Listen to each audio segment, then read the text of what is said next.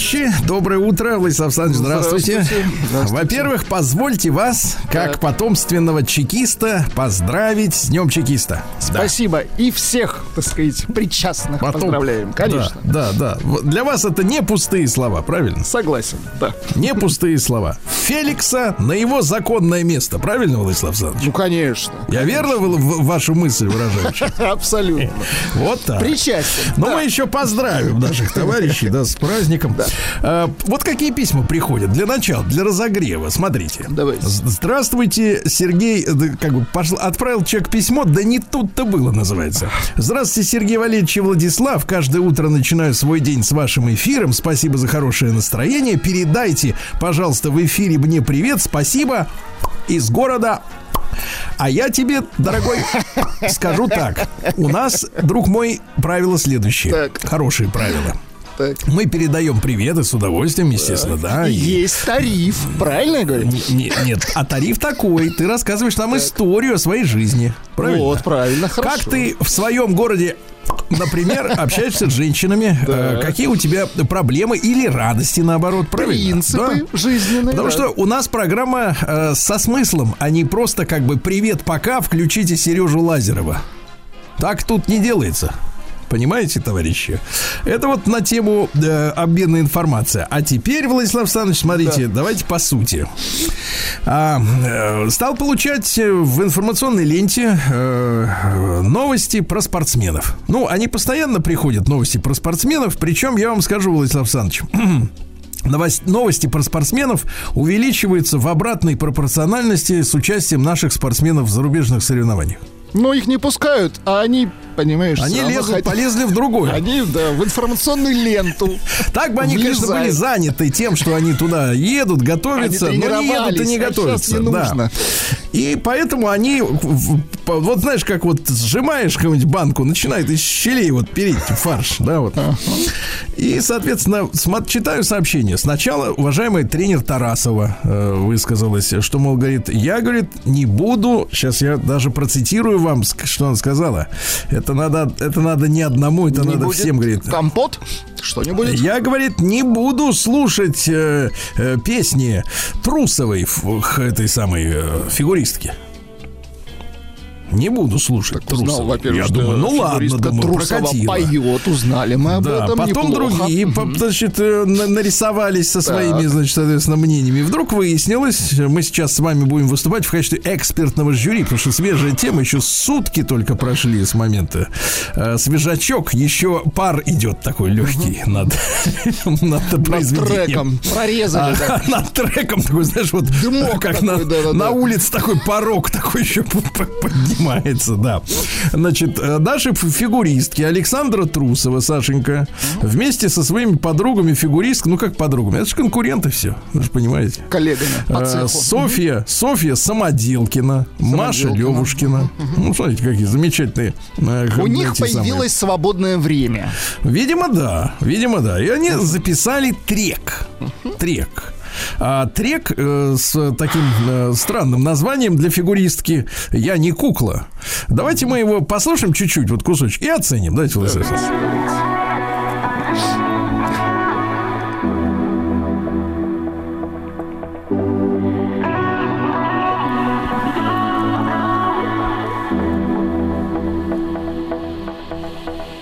Не играй, если без любви Не горят, когда намокли спички.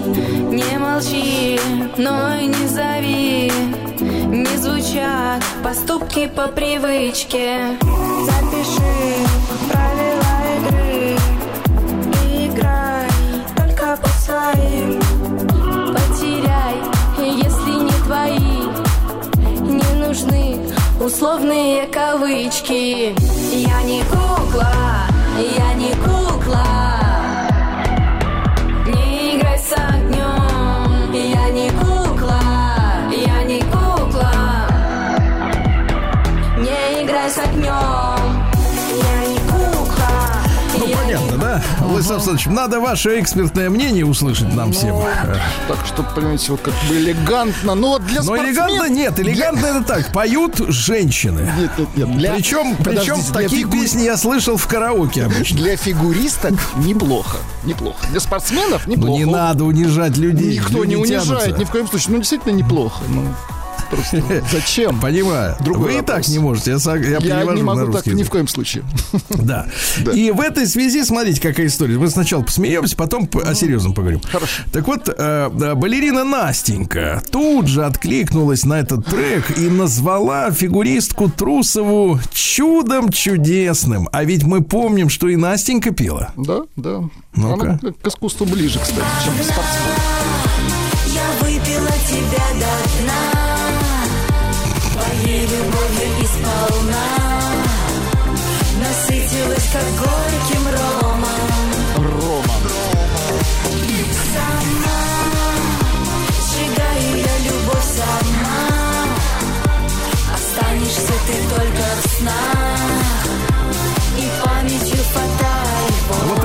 знаете, вот это вот, знаете, так, э, не, не, не хочу сказать эм, эм, Дурное. бабоньковое, бабонь, но вот это на выходе. Я не кукла, сама вот эта вот подача, да, мне кажется, есть что-то родственное, да, вот в этих интонациях самих, да, только там как бы поют девочки, которым еще сколько там, э, паспорта выдали уже, Э, да, а тут как бы взрослая женщина. И знаете, Владислав Александрович, э, и вы, конечно, человек скромный и элегантный, но я скажу, конечно, что страшная бодяга. И вот в чем проблема, Хорошо, друзья мои. Проблема нашего шоу-бизнеса, да, она выявлена вот при, благодаря нашему с вами, так сказать, лабораторному исследованию. И мои, моему личному хождению в шоу-бизнес 20 лет тому назад где я абсолютно не прижился, потому что, ну, я не понимаю, что там делать а, в этих тусовках и так далее. И потом я вместе с Геннадием Николаевичем мы вели э, да, утренний образ жизни, поэтому, знаешь, ос- особо не потусуешься, если вставать в 5 утра, да. Но я хочу сказать следующее. Проблема наших артистов, и в том числе э, фигуристов, которые метят в артисты, что они ориентируются, я так понимаю, не на м, взгляд публики, а на взгляд друг друга на свое творчество. И вот это бесконечное перемывание в тусовке квази-успехов друг друга, когда они друг другу сюсюкают и друг другу отвешивают эти лицемерные, лживые, но все равно комплименты. И когда быть в тусовке для людей нашего, скажем так, медийного артистического поля это важнее, чем быть любимыми публикой, и это факт. Вот это самая большая трагедия нашего искусства. И там, где присутствует эта тусовка, там мы видим мерзость, там мы видим пошлятину, там мы видим просто низкий уровень и всего, что только может быть, и мелодий, и голосов там, и, не знаю, и э, партитуры и так далее, да? Потому что вся проблема в том, что они работают друг для друга. То есть они варятся вот в этом в каком-то клубке, в рое каком-то вот, я не знаю, с пчелами Наши, это трудно- наши! Во, Вот- во, во, вот да, да. здесь они варятся. С, с пчелами трудно это сравнить, потому что пчелы животные полезные, понимаете? Они выдают мед. А вот этот вот клубок шершни, наверное, кто там вот такой вот сам в себе-то, да? Шершни или кто там вот, да, вот они роются, они не выдают никакого продукта. И поэтому, когда наши люди говорят, слушайте, а почему у нас такая дрянь вообще, вот, вот эстрада там и, и музыка, и вообще как бы как-то низкого уровня, да? Ну, даже в сравнении с западной хип-хоп заразой, все равно какое-то вторичное, какое-то не то.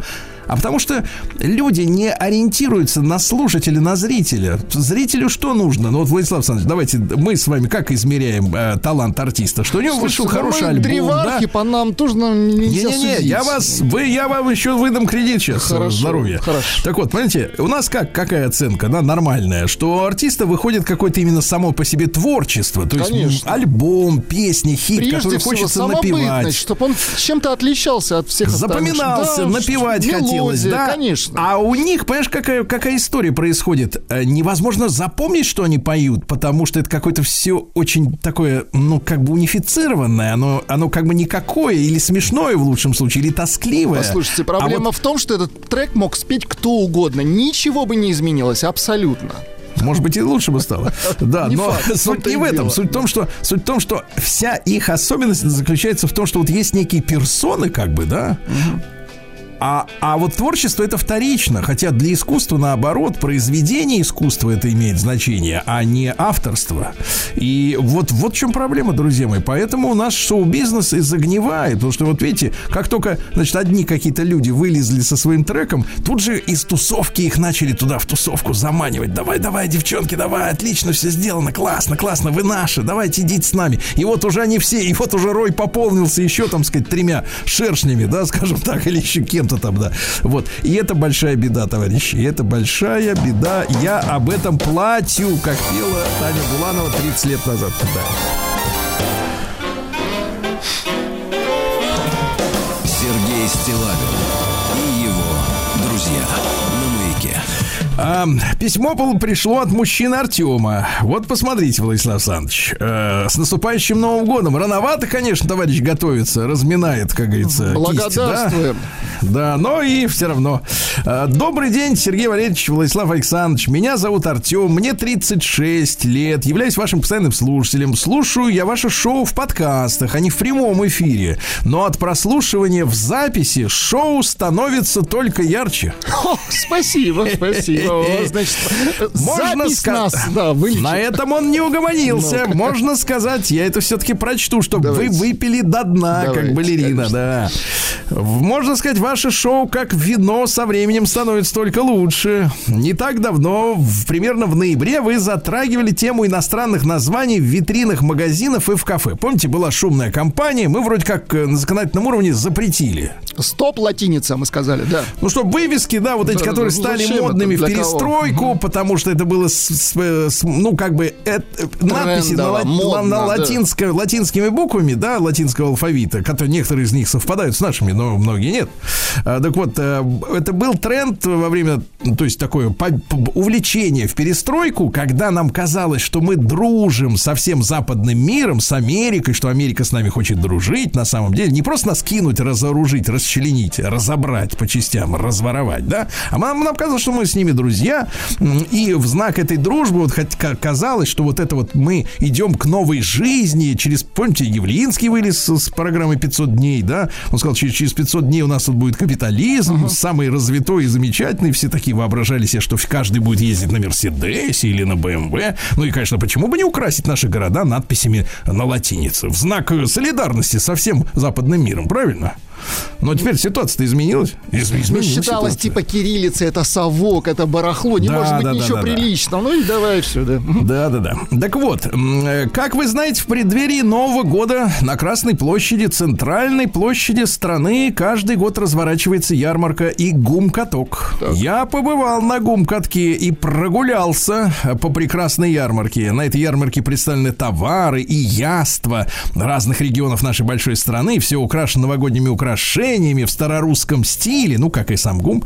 А, например, можно ударить как следует по наковальне для того, чтобы отчеканить памятную монету, отведать вкусного кренделя, запив его горячим чаем или теплой медовухой.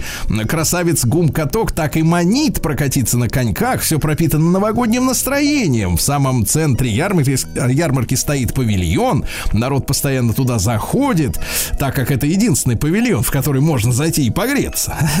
В павильоне продается сувенирная новогодняя продукция, свитера, кружки, игрушки. Все бы ничего. Но в самом центре города, внимание, на новогодней ярмарке кругом все душевно, все по-нашему можно сказать по-старорусски, с медовухой. И тут я читаю название павильона. Так. Хаппистор. Как? Как? Хаппистор. Хаппистор. Отвратительно. Хаппистор. А? Да тфу на них. Что же это такое плюется вместе с, с вами, Владислав Александрович, наш Артем? Это никуда не годится. Требую переименовать в этом году сей павильон, чтобы в следующем году после боя курантов все было с чистого листа, все по-нашему. С наступающим Новым годом, Сергей Спасибо, Валерьевич и Владислав. Фото в павильона прикладываю. Смотрю, павильон красивый. Лампочки горят нескольких цветов, трех. Сергей Валерьевич, как переведем на русский? Хаппистор, вот как переведем. Прием корреспонденции круглосуточно. Адрес стилавинсобакабк.ру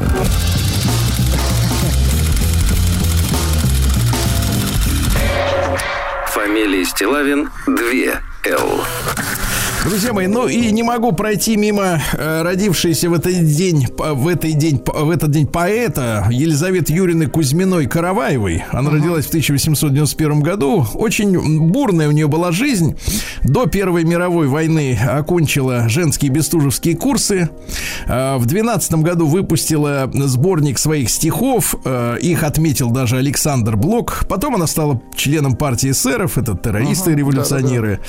Потом была мэром Анапы, участвовала в белом движении. В 19 году поселилась в Париже, приняла монашеский постриг, э, стала матерью Марии, а потом участвовала в движении сопротивления. За, то, что, за это фашисты ее арестовали вместе с родственниками, поместили в концентрационный лагерь. И 31 марта 1945 года за месяц с небольшим до победы она добровольно пошла в газовую камеру вместо одной из отобранных администрацией лагеря женщин.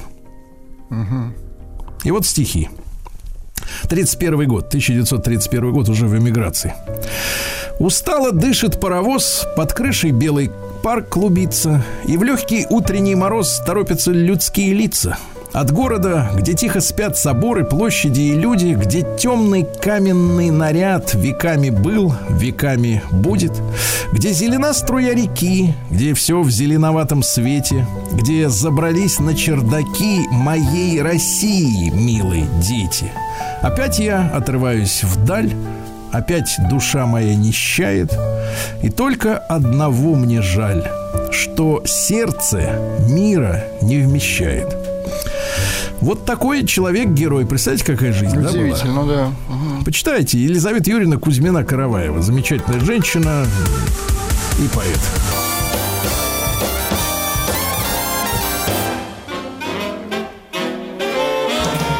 Сергей Стилавин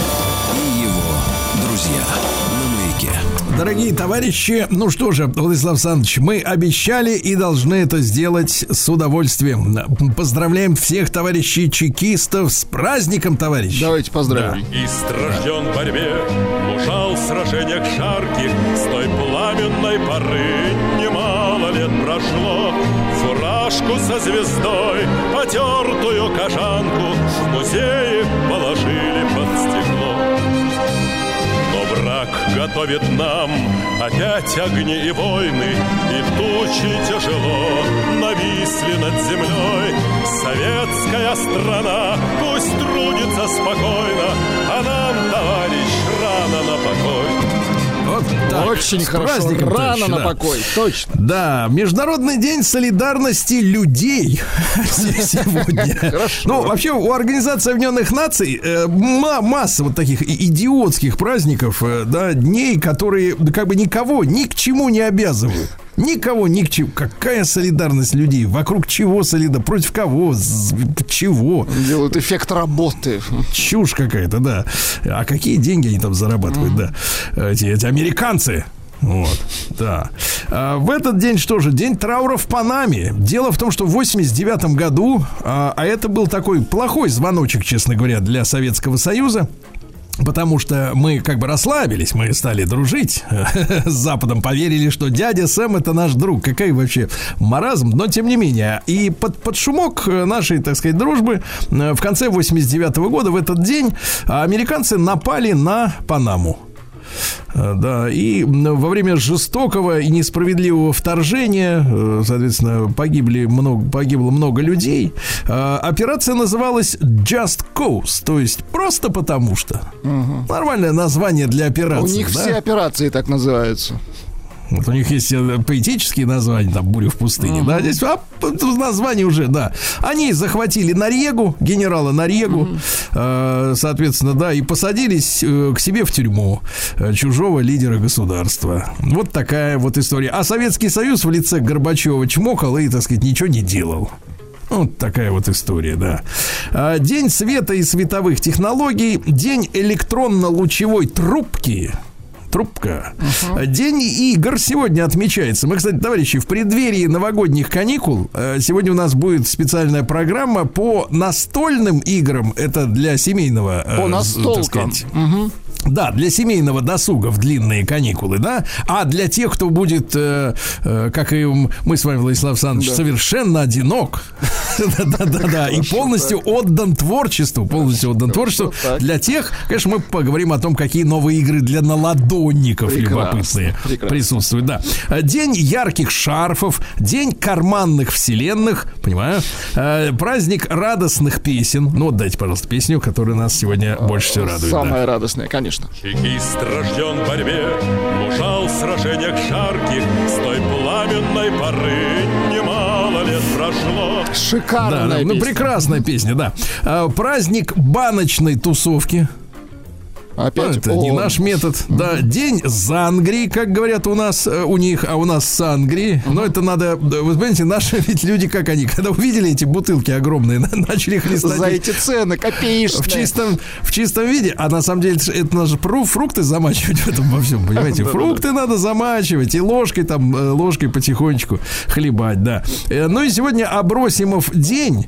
Да, на Руси, сам в Росе начинали готовиться к Рождеству Христову, да. Ну, а до Рождества ведь больше никаких крупных праздников уже не предстояло.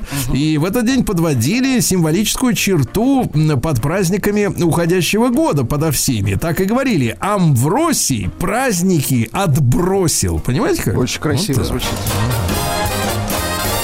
Сергей Стилавин и его друзья.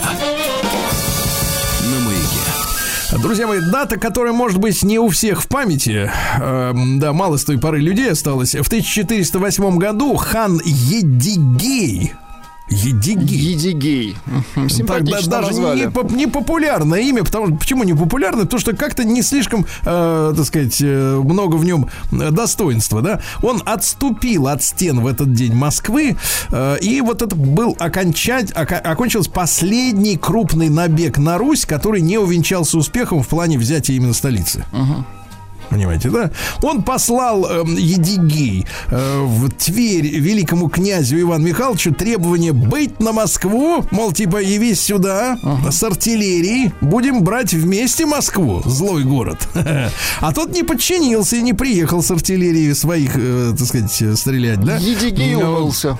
Но зато он опустошил Серпухов, и Дмитров, и Клин, Со и. Коломну.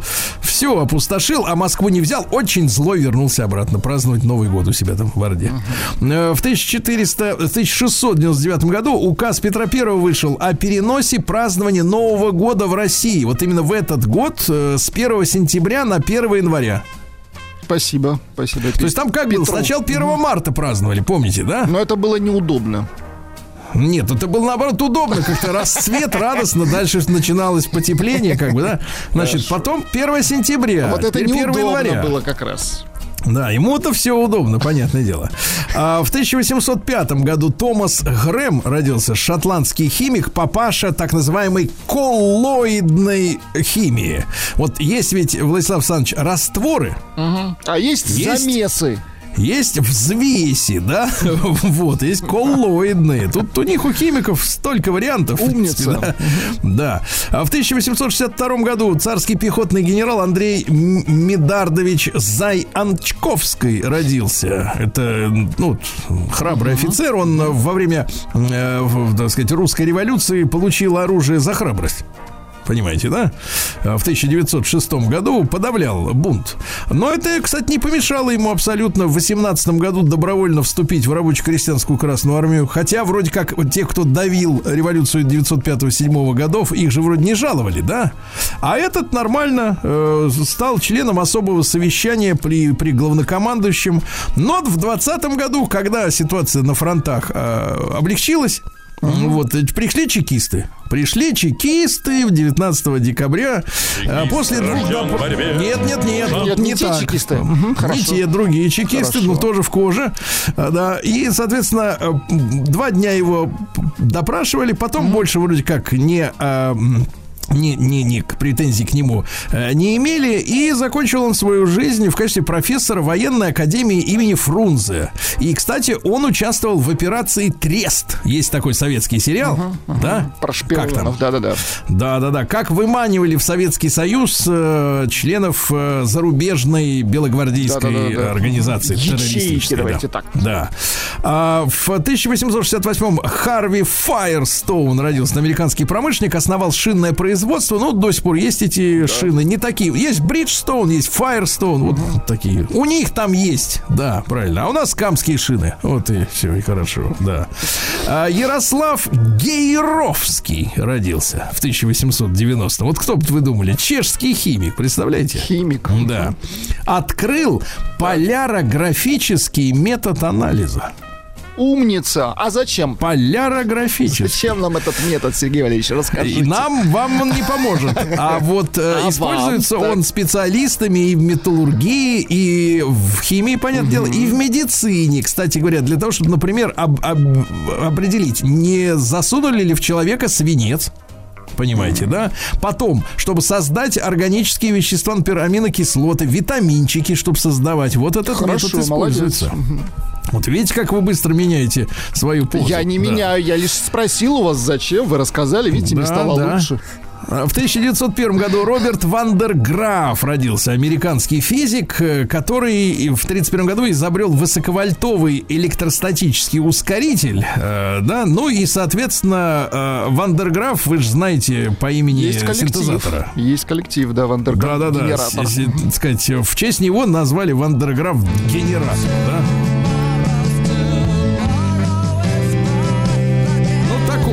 Движение Такое, заряженных да. частиц. Мгм. Да, в 1904 году Константин Тарасыч Сокольский родился. Популярный эстрадный исполнитель 30-х, э, 50-х. Он жил и работал в Латвии, в Прибалтике. Вот.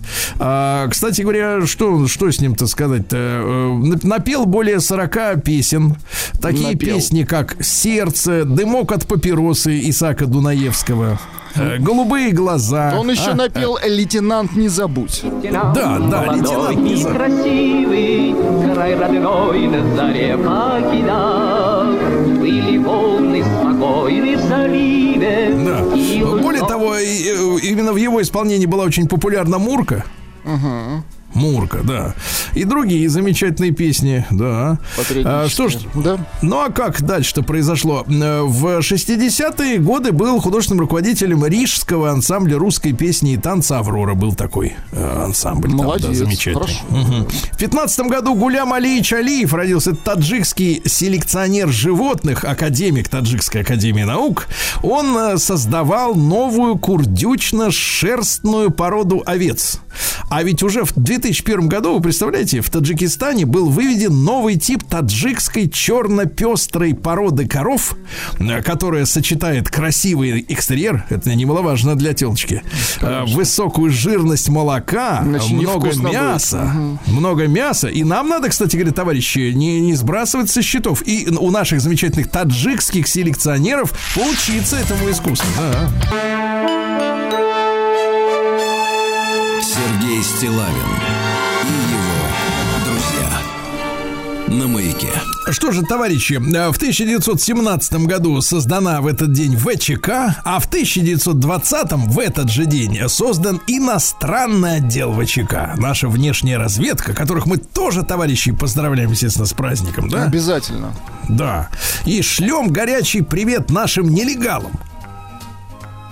Наигоре... Наигорячейший. Привет. Да, товарищи. Чекист рожден в борьбе, мужал в сражениях жарких, С той пламенной поры немало лет прошло. Фуражку со звездой, потертую кожанку В музее положили под стекло. Очень хорошо. Да, прекрасно. В 1935 году открылась гостиница «Москва» в этот день. Э, В принципе, на этом месте был охотный ряд. Э, Ну, призна- признали э, антисанитарным районом города, понимаете, да, не соответствующим новым задачам. Все это под нож и, соответственно, построили гостиницу Москва. Ну, что касается гостиницы Москва, э, любопытно, что ее же э, разобрали всю, да, не так давно. А потом так же вот и собрали. ну, как так же? Все, все внутри по-другому, а снаружи вроде все то же самое, да. В 1938 году в Советском Союзе введены трудовые книжки. Сейчас уже есть электронные трудовые книжки. Это удобно, да? конечно. Конечно. В, в тот же день, в канун 60-летия, Иосифу Виссарионовичу присвоили звание Героя соцтруда. Да. И, кстати, до этого был только э, герой, э, так сказать, э, герой Советского Союза. Тут появился герой труда, да. Также ввели сталинские премии. Они просуществовали, понятное дело, до э, хрущевского, э, так сказать, э, овладения троном до 54 года. Но что интересно, премию давали не по совокупности заслуг. И, и видите ли, да, там человек там 88 А лет. за что-то наконец-то, конкретное. за что-то конкретное, да. И она задумывалась, эта премия, именно как материальный стимул. То есть в основном молодым людям и э, среднего возраста максимум, да, чтобы вот ребята старались Это такой дотянуться. сталинский грант. Вот. Да, и интересно, вот тут факт, который должен наш, э, наших слушателей как бы на путь истины наставить. Смотрите, лауреатам сталинской премии полагались льготы. Например, бесплатный проезд в транспорте, это понятно, да? А теперь внимание, вы, и сейчас вы уши не трите, не чешите, вы не, ослуш... не ослушайтесь, не Не ослушайтесь. ослушайтесь. Так, А, бесплатное высшее образование для детей. Что из этого следует? Что при Сталине образование было платным. Высшее, потому что какая была? Был ориентир следующий. Нужны рабочие руки. Понимаете? И, конечно, там ПТУ и техникум, они были бесплатны. Но если, соответственно, ребеночек хочет э, поступить на э, чистую, так сказать, профессию, да, с чистенькими руками, чтобы, так сказать, не замораться, тогда извините, тогда извините, давайте выложим ден- ден- ден- деньжатки выложим, да. А в сороковом году родился в этот день Тельман Харенович Гдлян, удивительный деятель перестройки. Помните, был Гдлян и Иванов, такие да, два м, следователя, которые копали под узбеков, э, узбекских, э, ну как их тогда называли, коррупционеров и, э, так сказать, распределителей хлопка. А на самом деле, если сегодня уже посмотреть на плоды вот этого всего расследования, да, которое было инициировано, инициировано по узбекскому делу, оно продолжалось до 89 года, фактически ведь а, э, главы республик, э, ну вот вокруг Российской Федерации, да, они были напуганы что с ними могут расправиться. их прищучат, да. И таким образом это, в свою очередь, подтолкнуло а, республики окраины к сепаратизму. Они были действительно, это было э, резкое ухудшение отношений центра и вот, соответственно, национальных республик вокруг. А, В сорок шестом году родился Ури Геллер, знаете, да, израильский волшебник. Он э, гнё- гна- гну- гнал, гнул, Гнал. гнул ножи. А, ножи, ножи гнал. ложки, Мгм. часы заводил без рук, часы, помните, да? Фокусник. Чем только вообще не занимался. Да. А, в 47 году родилась Джильола Чинкветти. Итальянская певица. Она в 15 лет выиграла песенный фестиваль в Сан-Ремо. Туда детей, представляете, пускали. Вот тут что-то как-то вот странно, да? Детей пускали на взрослый конкурс. На следующий год стала победительницей конкурса Евровидения 64. А дайте нам послушать что-нибудь такое. Например, Но- песню «Си». Си хотите, Песню. «Си». Да.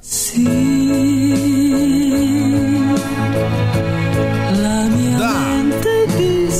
А хотите песню «Нон Холета»? Нон холето давайте, конечно.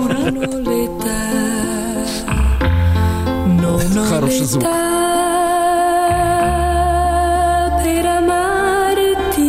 Хорошо так поет, да. Да. 15 лет, представляете? Да а класс. поет кого-то 30. Ага. В 48 году Алан Парсонс родился. Э, Английский рок-музыкант и композитор, и продюсер, и- звукоинженер. Да, Пинк Флойд. Да.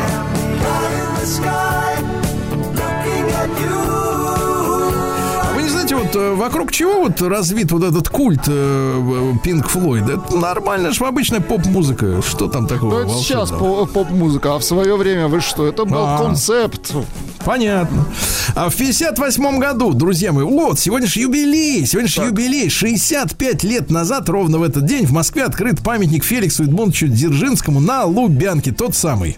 И вы же знаете, ис- Рожден в борьбе. не-не, вы же знаете историю с его ликвидацией, да, в, да, в августе 91 года. Там ведь настоящий детектив, потому что на самом деле толпа, она шла в КГБ в здании КГБ, которое за этим памятником находится, чтобы по традиции революционной сжечь архивы. Ну, чтобы стукачи про них, чтобы не узнали. Информаторы. Хвостов, А- чтобы не найти. Да. Да, да, да. Это традиционная история. Это в феврале 17 года, когда в Петрограде была вот этот тоже бунт, да, вот эта февральская революция. Первым делом воры сожгли архив судебный, чтобы их уголовные дела сожгли, э, сгорели. Логично, да.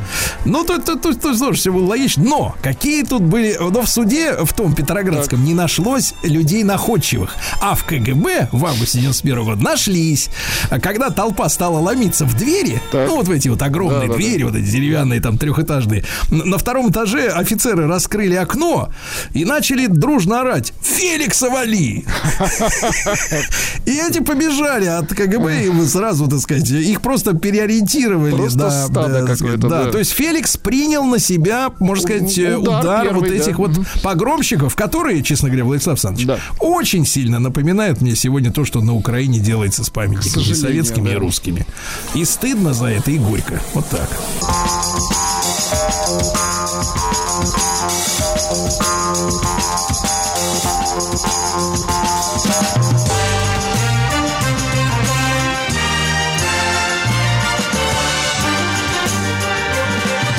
Под льдом от стужи прячась дремлет северное море, А у девушки ягодки щеки алые, как зори. Вот идет она по кругу,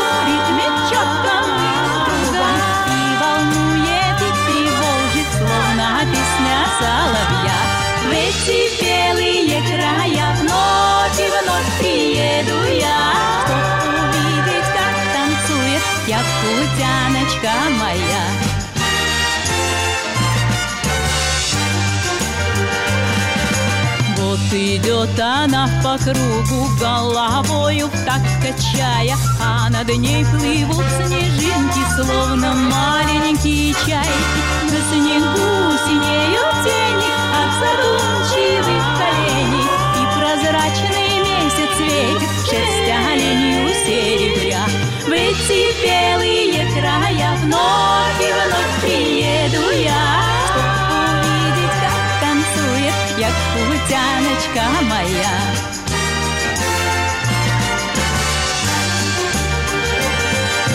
Под льдом от стужи прячась море северное дремлет, Но с небес высоких звезд и свет алмазный льют на землю. В тишине седой и чуткой кружит девушка якутка, Вместе с нею в танце этом кружит древняя земля. В эти белые края вновь и вновь приеду я, Чтоб увидеть, как танцует як путяночка моя. В эти белые края вновь и вновь приеду я, чтоб увидеть, как танцует, як путяночка моя.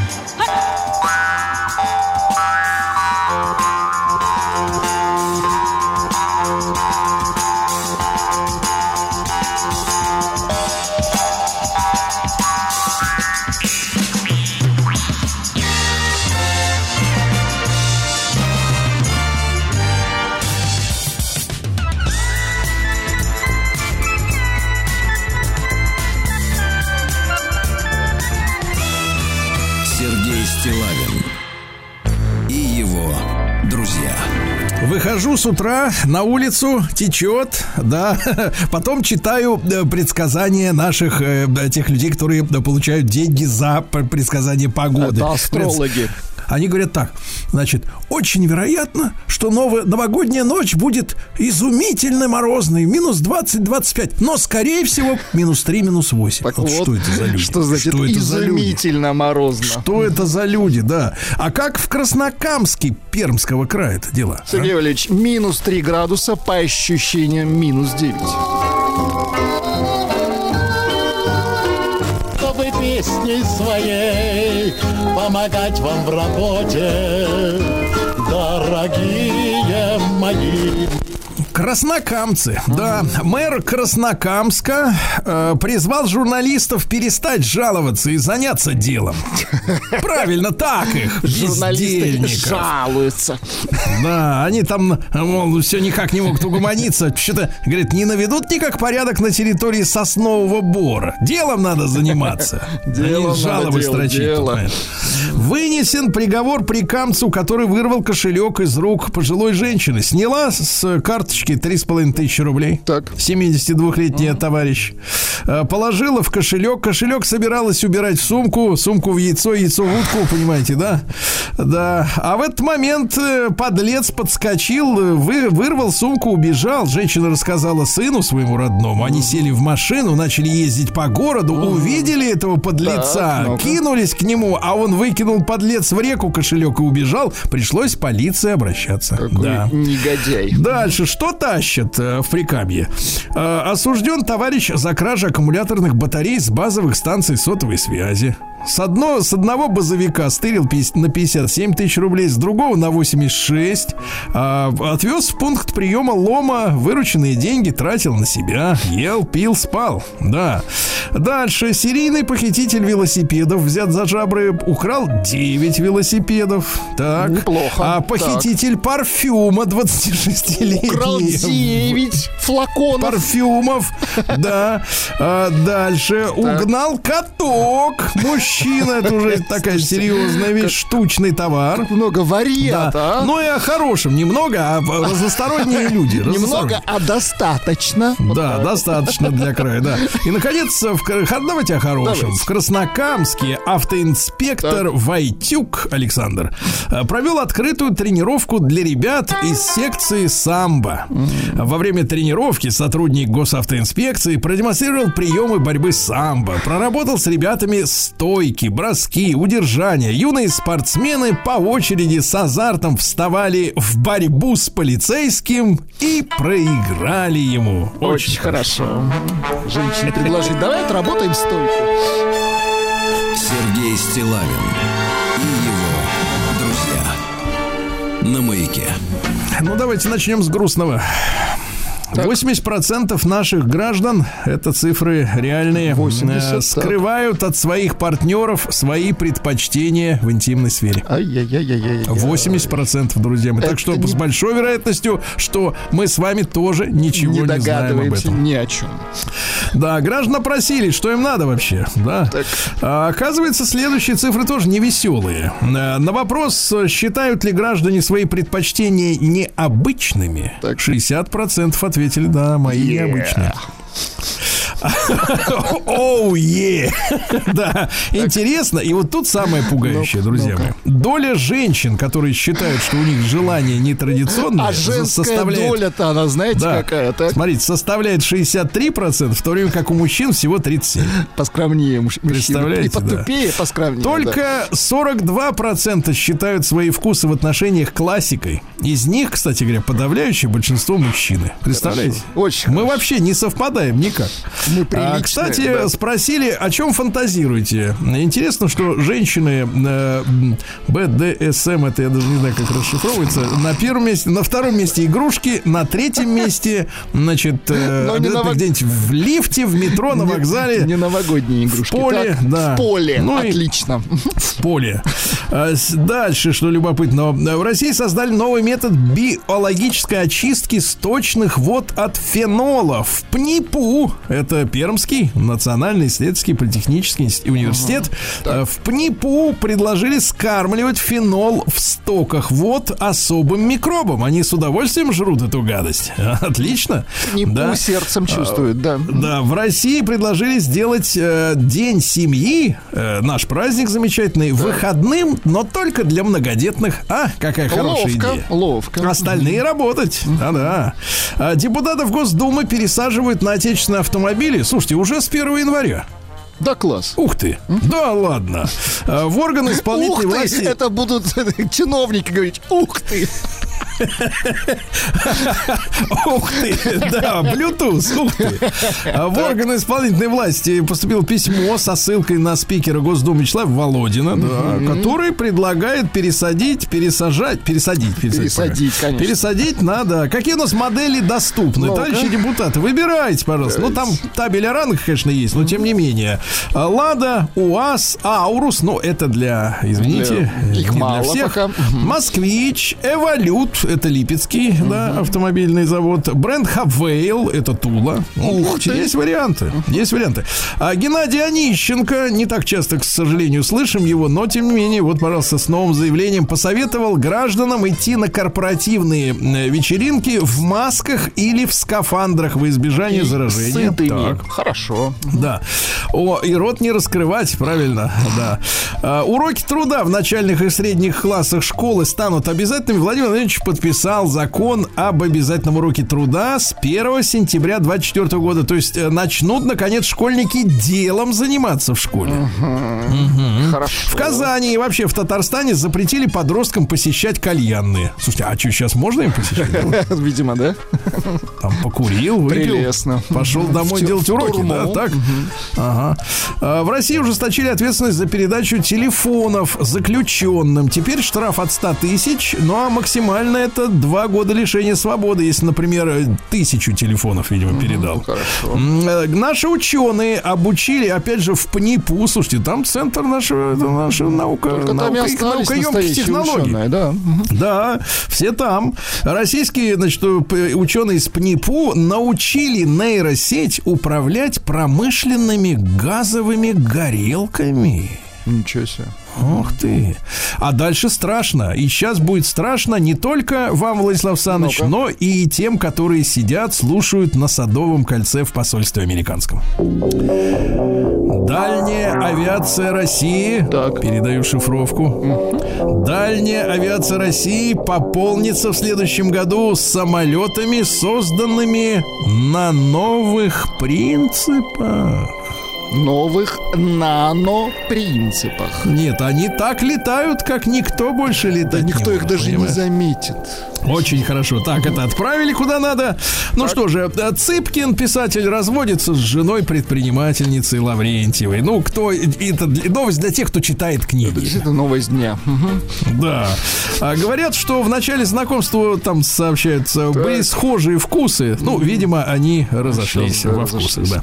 А, Терапевт Драбкина предупредил о главной опасности новогоднего застолья, друзья мои. Это синдром праздничного сердца. Это ожирение, главное. Нет, нет, синдром праздничного сердца, А а, там и летальный исход с инсультом. Ясно? Кошмар Осторожно. какой. Хорошо. Глава цифра Дробис Не будем расшифровывать все до последней буквы. Да. Назвал, назвал минимальную цену бутылки хорошего вина сейчас в России. Не меньше 300, это, друзья мои, меньше не стоит. Дизайнер Тычино назвал э, альтернативу новогодней елки. Слушайте, слово, которое прозвучит впервые. Так. Шлюмбергера. Да, да вы что творите тут? Это одно слово. Шлюмбергера. Не подходит. Это неприемлемо. Да, да, да, да. Гражданам, э, слушайте, в компаниях, крупных компаниях в России гражданам стали платить сотрудникам за переманивание в штат их друзей. Ох, То есть есть определенный кадровый э, дефицит, да, и в частности там в IT, в энергетике, в нефтегазе, э, в том числе, э, можно получить, срубить до 70 тысяч рублей премии за то, что нужного Приведешь специалиста друга. приведешь, да. Приведи друга, получи 70 косарей. Нормальная хорошо. прибавка к обеду. Дальше, что у нас? Названа самая популярная игра у российских интернет-пиратов. Оказывается, у нас есть Ну-ка, с- ну-ка. сообщество. Atomic Heart самая популярная у пиратов игра. Ну и, наконец, давайте, э, Владислав Александрович, я предлагаю вам сейчас осмотреться. Уже Потрогайте себя внимательно, не трогать себя всего. пока рано, Сергей Валерьевич. Да, так вот, врач перечислил некоторые признаки, заметные признаки надвигающегося атеросклероза, Так, склероза, друзья так. мои. И осторожно, друзья мои, а теперь внимание. Полысевшие ноги. Это неприемлемо. Безволосьев, Сергей Валерьевич. Да, без волосьев, да. А что у нас хорошего? Давайте о хорошем. В США девушка вышла из пятилетней комы, куда ну, попала после ДТП, к сожалению, да? А как вышла? Потому что мама рассказала в палате анекдот, Так. а дочка рассмеялась и вышла из комы. Ясно? Шутить надо. да. чаще. Дальше сообщение, конечно, никуда не годится. Э, Четырехлетний сыночка Меган Маркл, ну это вот американка, которая с Гариком-то. Которой этим. повезло. Да, она стала Ага. принцессой. Разочаровался дешевым подарком на Рождество в виде дешевого фотоаппарата. Ты слышишь, четырехлетний сыночка, а уже понимает, что впарили туфту. Представляешь, а? Отвратительно. Ага. Так, э, жена футболиста Смолова объяснила, почему назвала дочь Лорой. Говорит, э, в конце беременности пересматривала фильм «Man in Black 2». Ах, вот откуда это имя. Я думаю, Лора, Лора, Лора, что-то знакомое. Лора, а вот оттуда, да. Господи, как у них все. А если бы смотрела место встречи нельзя, что было тогда? Лёля Американка нашла в своей рождественской елке чихнувшего опоссума. Звучит, давайте, товарищи, так сказать, звучит, Есть давайте, звук? звучит Давайте. звук, а, конечно, есть Давайте. звук опоссума, Давайте. пожалуйста. Сейчас загрузится немножко. А Тот- поссум подгружается. Да.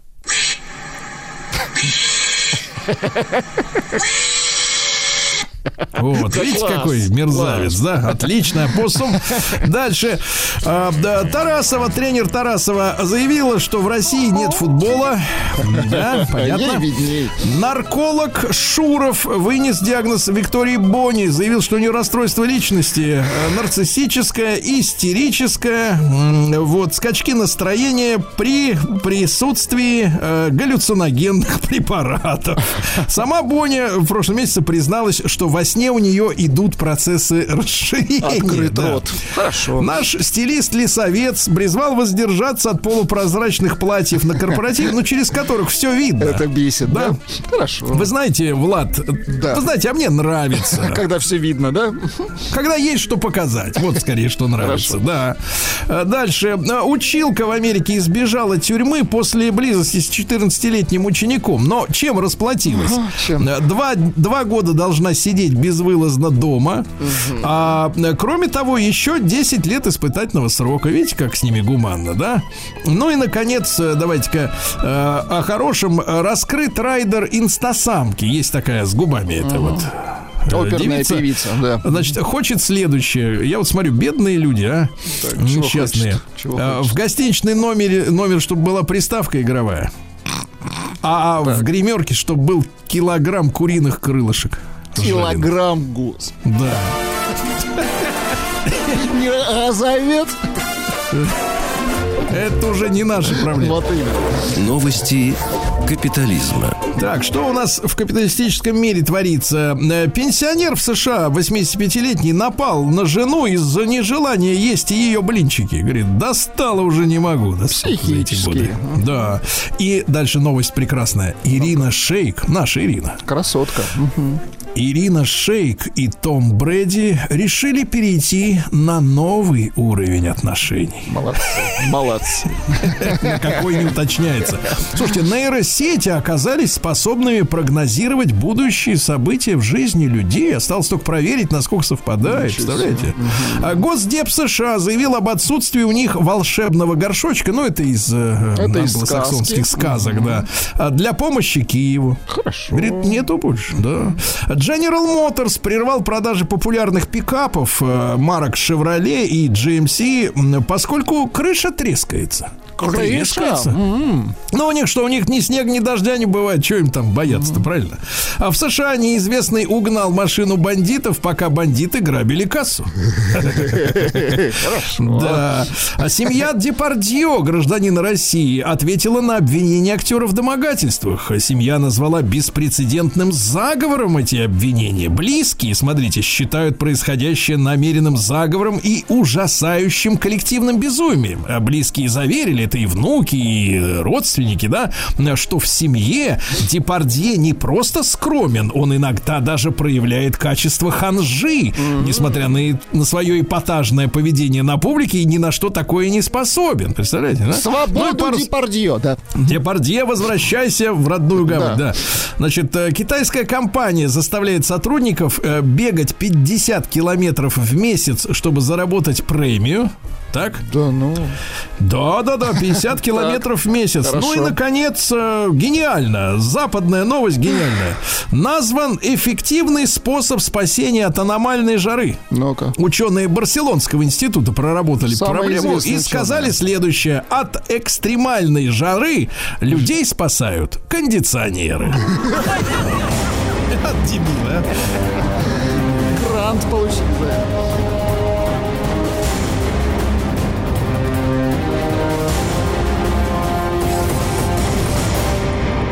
Россия криминальная. Давайте, пока не наступило страшное в виде следующего, я должен вам это прочесть. Давайте, Миллиардер давайте. Джефф Безос, это лысый, э, да, э, сказал, что человечеству придется переселиться в космические станции, где в одной бочке будет жить сразу триллион человек, а на Землю лучшие из них, самые успешные, Ишь будут ты. летать в отпуск, как вот на курорт. Пусть начинает с себя. Вот урод. Говорит, так здорово, мы засунем в банку, говорит, 300, э, вернее, триллион человек, и в любой засунем. момент у нас будет тысяча Моцартов, он вычислил просто погрешность, и тысяча Эйнштейнов. А, хорошо. Ну что же, о хорошем. Многодетная семья из Германии, мама, папа и шестеро детей, четверо из которых несовершеннолетние, а, сбежали из Германии от ювенальной полиции, которая могла отнять у них детей. Они приехали к нам в Калужскую область и уже по- получили вид на жительство. Велькомен, так сказать, Добро, либо Фройнден. френдшип. Я-я, либо Фройнден, велькомен, я-я. Э, Под Архангельском именинник напал на гостя из-за вызывающего поведения. Видите, как может быть? В Приморье, в Уссурийске э, возбудили уголовное дело на подростков, которые, ну, два бал- балбеса 16-17 лет, больше нечем заняться, кидались в машины снежками. Идиоты, да. Действительно, нечего делать, да.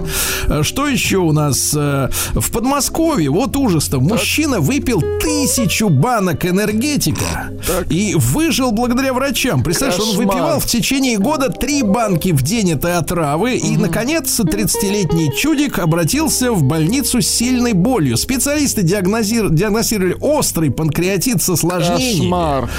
Во время операции врачам пришлось откачать литр гноя и жидкости из брюшной полости. Также медики выяснили, что за год выпивания энергетиков Так. у больного появились проблемы с почками, легкими, серд- сердцем. То есть, Жесть если бы вообще. не откачали, он бы уже на тот свет бы отправился. Кошмар, конечно. Товарищи, ну уж сколько можно пить гадость? ну? Энергетик.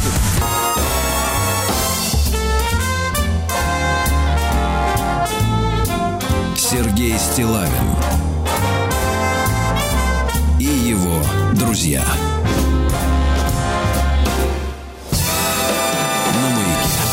Дорогие товарищи, сегодня у нас э, день э, работника органов государственной безопасности. Без нее, без безопасности, никуда. Я очень рад, что с нами в эти предновогодние дни Николай Михайлович Долгополов, заместитель главного редактора российской газеты, писатель и историк спецслужб. Николай Михайлович, доброе утро и с праздником вас. И вас тоже доброе утро. Очень приятно вас слышать снова и снова. Да, да. Николай Михайлович, ну, э, в праздник принято ведь, о, так сказать, о важном говорить, да, о важном и, так сказать, чтобы дать как-то вот э, нашим слушателям, среди которых есть и сотрудники, конечно, в свободную минуту, особенно благодаря подкастам, э, дать как-то вот, э, ну, веру в будущее, веру в справедливость. Вот, Николай Михайлович, с вашей точки зрения, вот у работника спецслужб, вот какие должны быть ценностные, нравственные такие вот ориентиры и какой должен быть стержень в характере, чтобы Вы там знаете, работать? Да.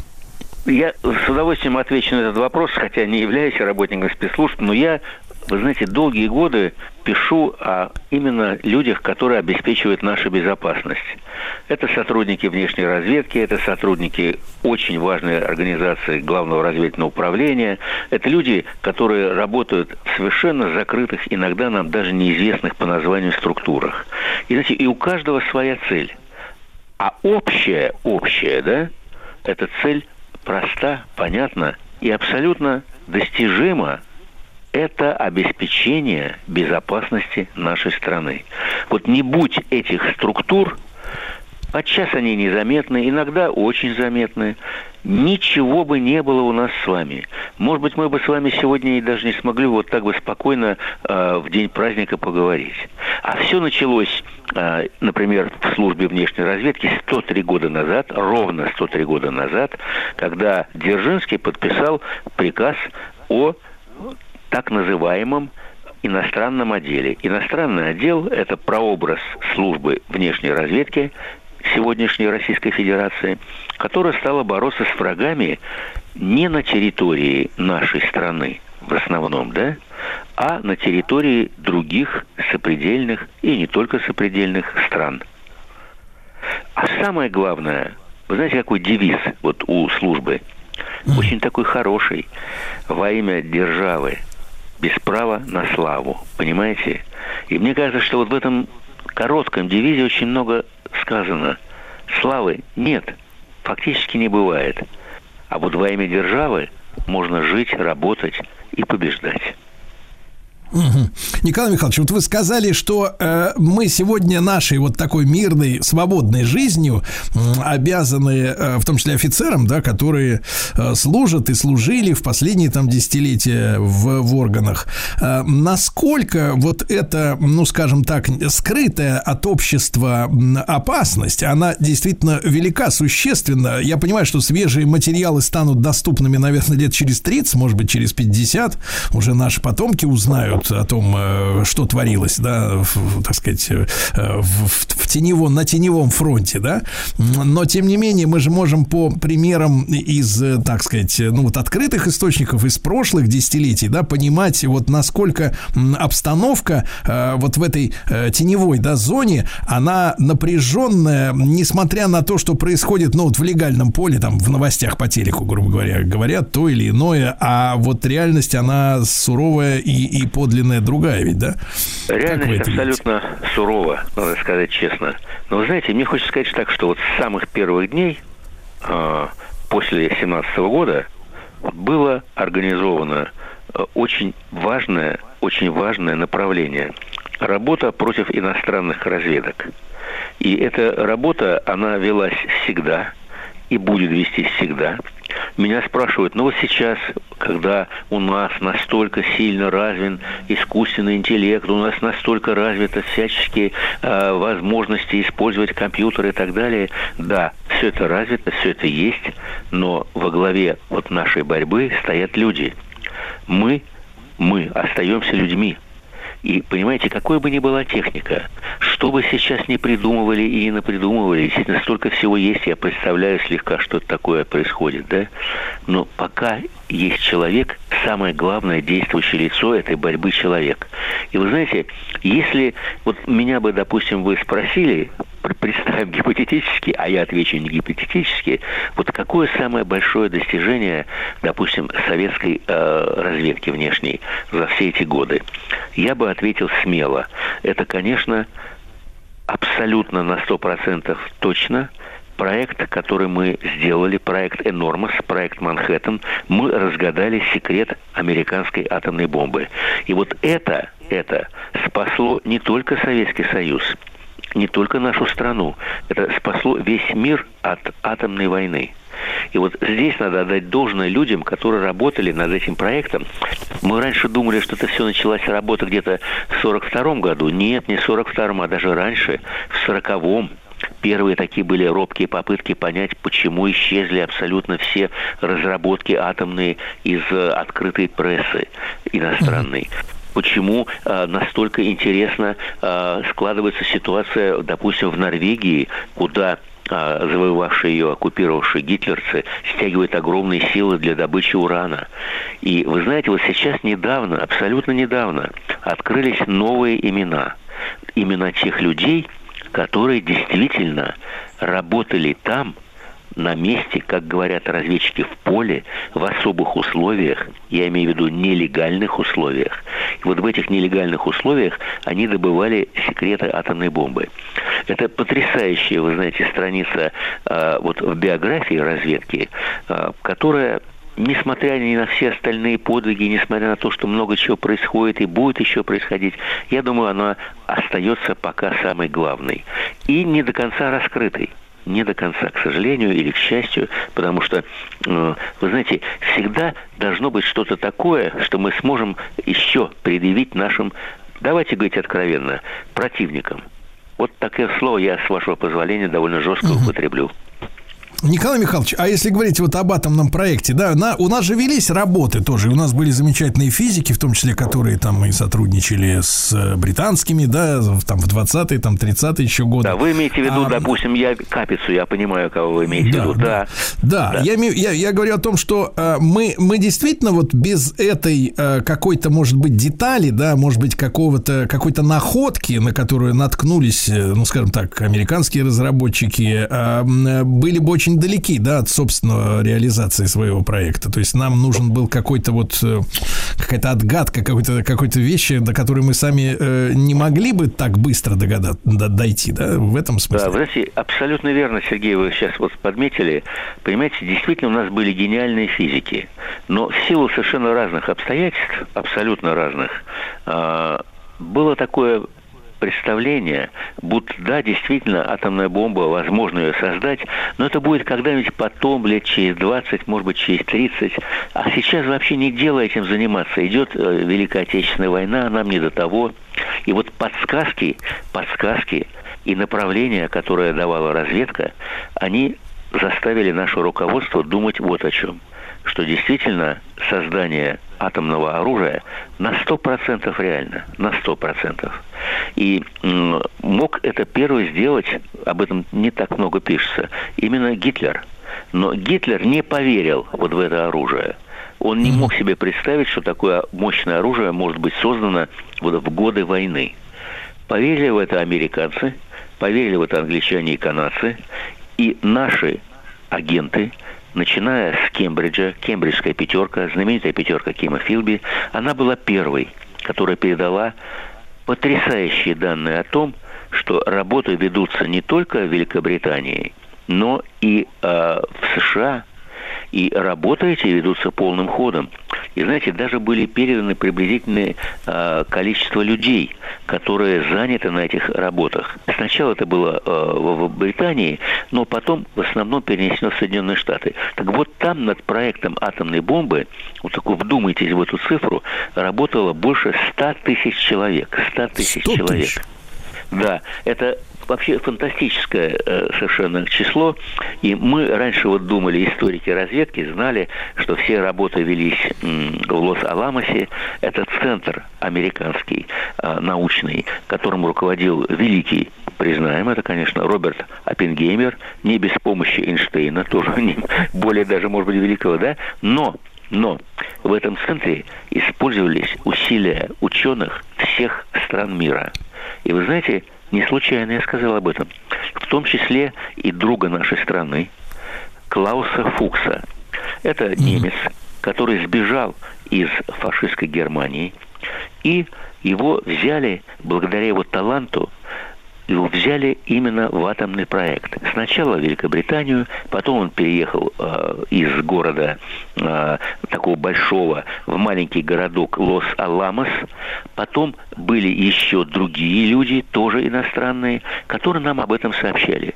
И вы знаете, среди этих людей я с удовольствием хочу упомянуть имя одного человека. Это Джордж Георгий э, Жоржи называйте как хотите, а фамилия такая простая, Коваль. Это был единственный, я подчеркиваю, единственный советский разведчик-нелегал, которому удалось проникнуть самому, не через агентов, на атомный объект. Удивительно. Сергей Стилавин и его друзья на маяке. Дорогие друзья, сегодня день э, работника органов безопасности и внешней разведки, и внутренней, естественно. Всех сотрудников поздравляем с этим праздником. И с нами Николай Михайлович Долгополов, историк спецслужб, но не только, зам главного редактора российской газеты и замечательный писатель. И вот Николай Михайлович открывает нам страницы истории и имя человека, который проник в саму лабораторию, да, Николай Михайлович? Да, вы знаете, он проник в саму лабораторию, он открыл глаза э, нашей разведке и нашим ученым. Оказывается, работы ведутся не только в Лос-Аламосе, но и в городе, который нам вообще был незнаком, Окриджи. И вот в Окридже он и работал в лаборатории. И так как он закончил в свое время институт э, Менделеевский, он был химиком, ему были понятны больше, чем кому-либо все те процессы, которые там происходят. И вот его данные, его сведения, они были просто, вы знаете, великолепными. Это было признано одним из лучших э, переданных материалов за все годы войны по атомному проекту. Я хочу сказать, что целая группа работала работников внешней разведки. Это люди, которые создавали, создавали, понимаете, наш атомный щит. Не будем вообще разделять ученые советские, советские разведчики, наши иностранные друзья, которым нам помогали. Это был такой триединый кулак. Это было огромное страсть к работе и огромные сведения. Вы знаете, Курчатов, когда оценивал, ну, великий наш Курчатов, Борода прозвище, человек, который, собственно, и создал атомную бомбу, когда он получал эти э, материалы, он не мог себе представить, какой коллектив людей работает на него. Представляете, даже он не знал, откуда эти сведения. А сведения лились рекой рекой. И вот здесь я считаю, что совместные усилия разведки и, конечно же, великих наших советских, российских ученых, они привели к прорыву. Но самое это интересное, знаете что? Что когда в 1949 году была в Семипалатинске взорвана первая наша атомная бомба, ее тогда называли изделием, очень так, э, немножко, так сказать, что такое изделие? Ну, изделие, вот взорвалось изделие, то американцы были поражены они и не предполагали, что у нас уже есть атомная бомба. И знаете, на какой э, сказать, прогноз они решались?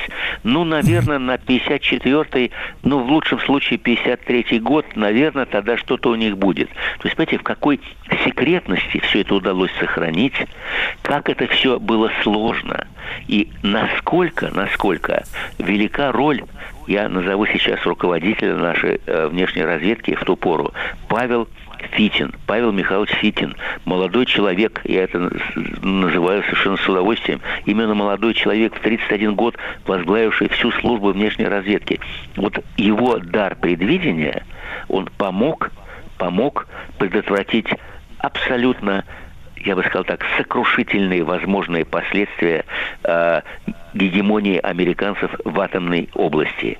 Если бы не наша разведка, было бы просто тяжело достать американцев, здорово ушедших вперед, особенно, я подчеркиваю, особенно за годы Великой Отечественной войны.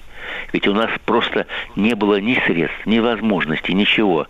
Но были люди, которые были готовы жертвовать жизнью. Были люди, которые были абсолютно э, подготовлены для того, чтобы вот эти самые секреты передавать. И здесь я должен сказать, что у нас были очень хорошие агенты. Это слово не так популярно сейчас, агент. Но это агент, что такое агент? Это друг. Это друг, который работает ради тебя. И в то время, и это обязательно хочу заметить вот в нашем разговоре, агенты работали в основном бесплатно, понимаете? За убеждение, за идеологию, за веру в то, что в мире должно быть атомное равновесие. Да, да. Николай Михайлович, а ведь э, у американцев после их испытания, да, совмещенного с бомбардировкой Японии э, в сорок пятом году, был ведь план именно одномоментного э, широкомасштабного нападения, да, на Советский Союз с применением вы знаете, там, десятков, десятков Да, бомб. да. бомб. Да, вы знаете, И- действительно, э, вы совершенно верно э, отметили, был такой план. И э, вот, говорят, вот американцы все-таки они одумались, и вот они решили это не делать. Но это, вы знаете, такое ошибочное представление. Не одумались они, и не решили они это не делать. А у них было бомб недостаточно для того, чтобы нашу страну всю, всю подвергнуть вот этим самым Все бомбардировкам. и сразу, да? Да, и и сразу. сразу. И вот поэтому, да, и, по, и, по- и плюс они понимали, что и у русских есть что-то. Это уже было тогда. И вот это было очень такой, знаете, я бы сказал, самый такой сокрушительный момент. Ведь война могла начаться сразу после войны. И то, что она не началась, это огромный успех успех ученых, успех разведки. Мне рассказывали, что когда после уже всех событий, уже в 90-е годы ученые встречались с разведчиками в музее э, в одном закрытом, то пришли э, атомные разведчики, пришел э, Харитон, сам лично, великий Харитон, и они Да-да. стали думать, ну, сколько процентов того, сколько другого, и в шутку решили, давайте так, 50-50, 50 на 50. Да. Да, я, я бывал как-то в одном тоже закрытом городе, в закрытом музее, видел личный вагон Харитона, э, железнодорожный, да, вот его купе, где он там ездил и работал, тоже да, воспоминания чудесные. Э, Николай Михайлович, ну то есть э, у нашего противника, чтобы люди просто понимали, ну скажем так, э, моральных, нравственных э, тормозов нет, правильно? То есть тормоза Ну, у них только, тормоза? Ну, только, вы? только фактические, только фактические. То есть, если не можем, то не делаем. Если можем, то делаем. Вот больше никаких Да, знаете- таких оценок нету, правильно у них? Сергей, знаете, я, я вообще вот э, совершенно э, согласен. Ну какие тормоза? Тормозов никаких нету, понимаете? А, есть одно желание нас подавить, уничтожить. И, и мы этому противостоим, и противостоим успешно. И благодаря многим факторам, в том числе и вот э, тем людям, праздник которых мы сегодня отмечаем, и которых с этим праздником с удовольствием поздравляем. Да. Николай Михайлович, ну, может, вы тогда от себя лично обратить, как говорится, коротенько минут на 40, да, э, к сотрудникам, да, ну, просто от сердца. Ну, вы знаете, от сердца это так. Мои герои, э, люди, которые я пишу последние 30 лет, это разведчики. И вот я желаю им всего самого хорошего. Вы знаете, самого доброго. Это люди бескорыстные, скромные, незаметные. Я никогда в жизни, никогда в жизни за эти 30 лет не видел богатого, богатого, я подчеркиваю, разведчика. Но эти люди богаты духовно. Они всю жизнь посвящают нам с вами. И я желаю, чтобы они оставались такими же, и чтобы у них были такие же успехи, как были у их предшественников, ну, скажем, Да. вот о тех, которых мы вспоминали. Да. Спасибо большое, товарищи, и спасибо Николаю Михайловичу Долгополову, историку спецслужб.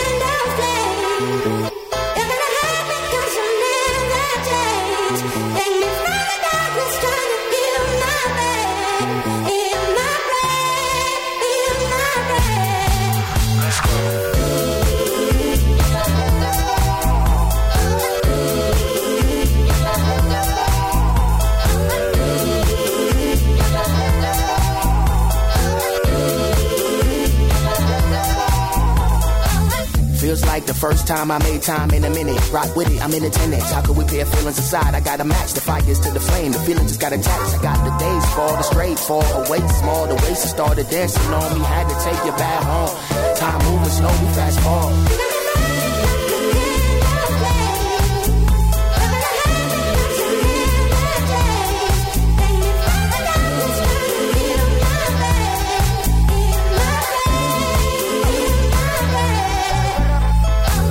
In the belly, your signs is angelic. And mine through my aesthetic, and most to try get it. Love it without limits, the message is over it. Round and round with me, the baby don't mind spinning. Word, put it working over furls. Shorty could be my girl. Look at this so thorough, she pressure like little pearls. Hair straight of them pearls, beautiful cause you earned it. Making this thing worth it.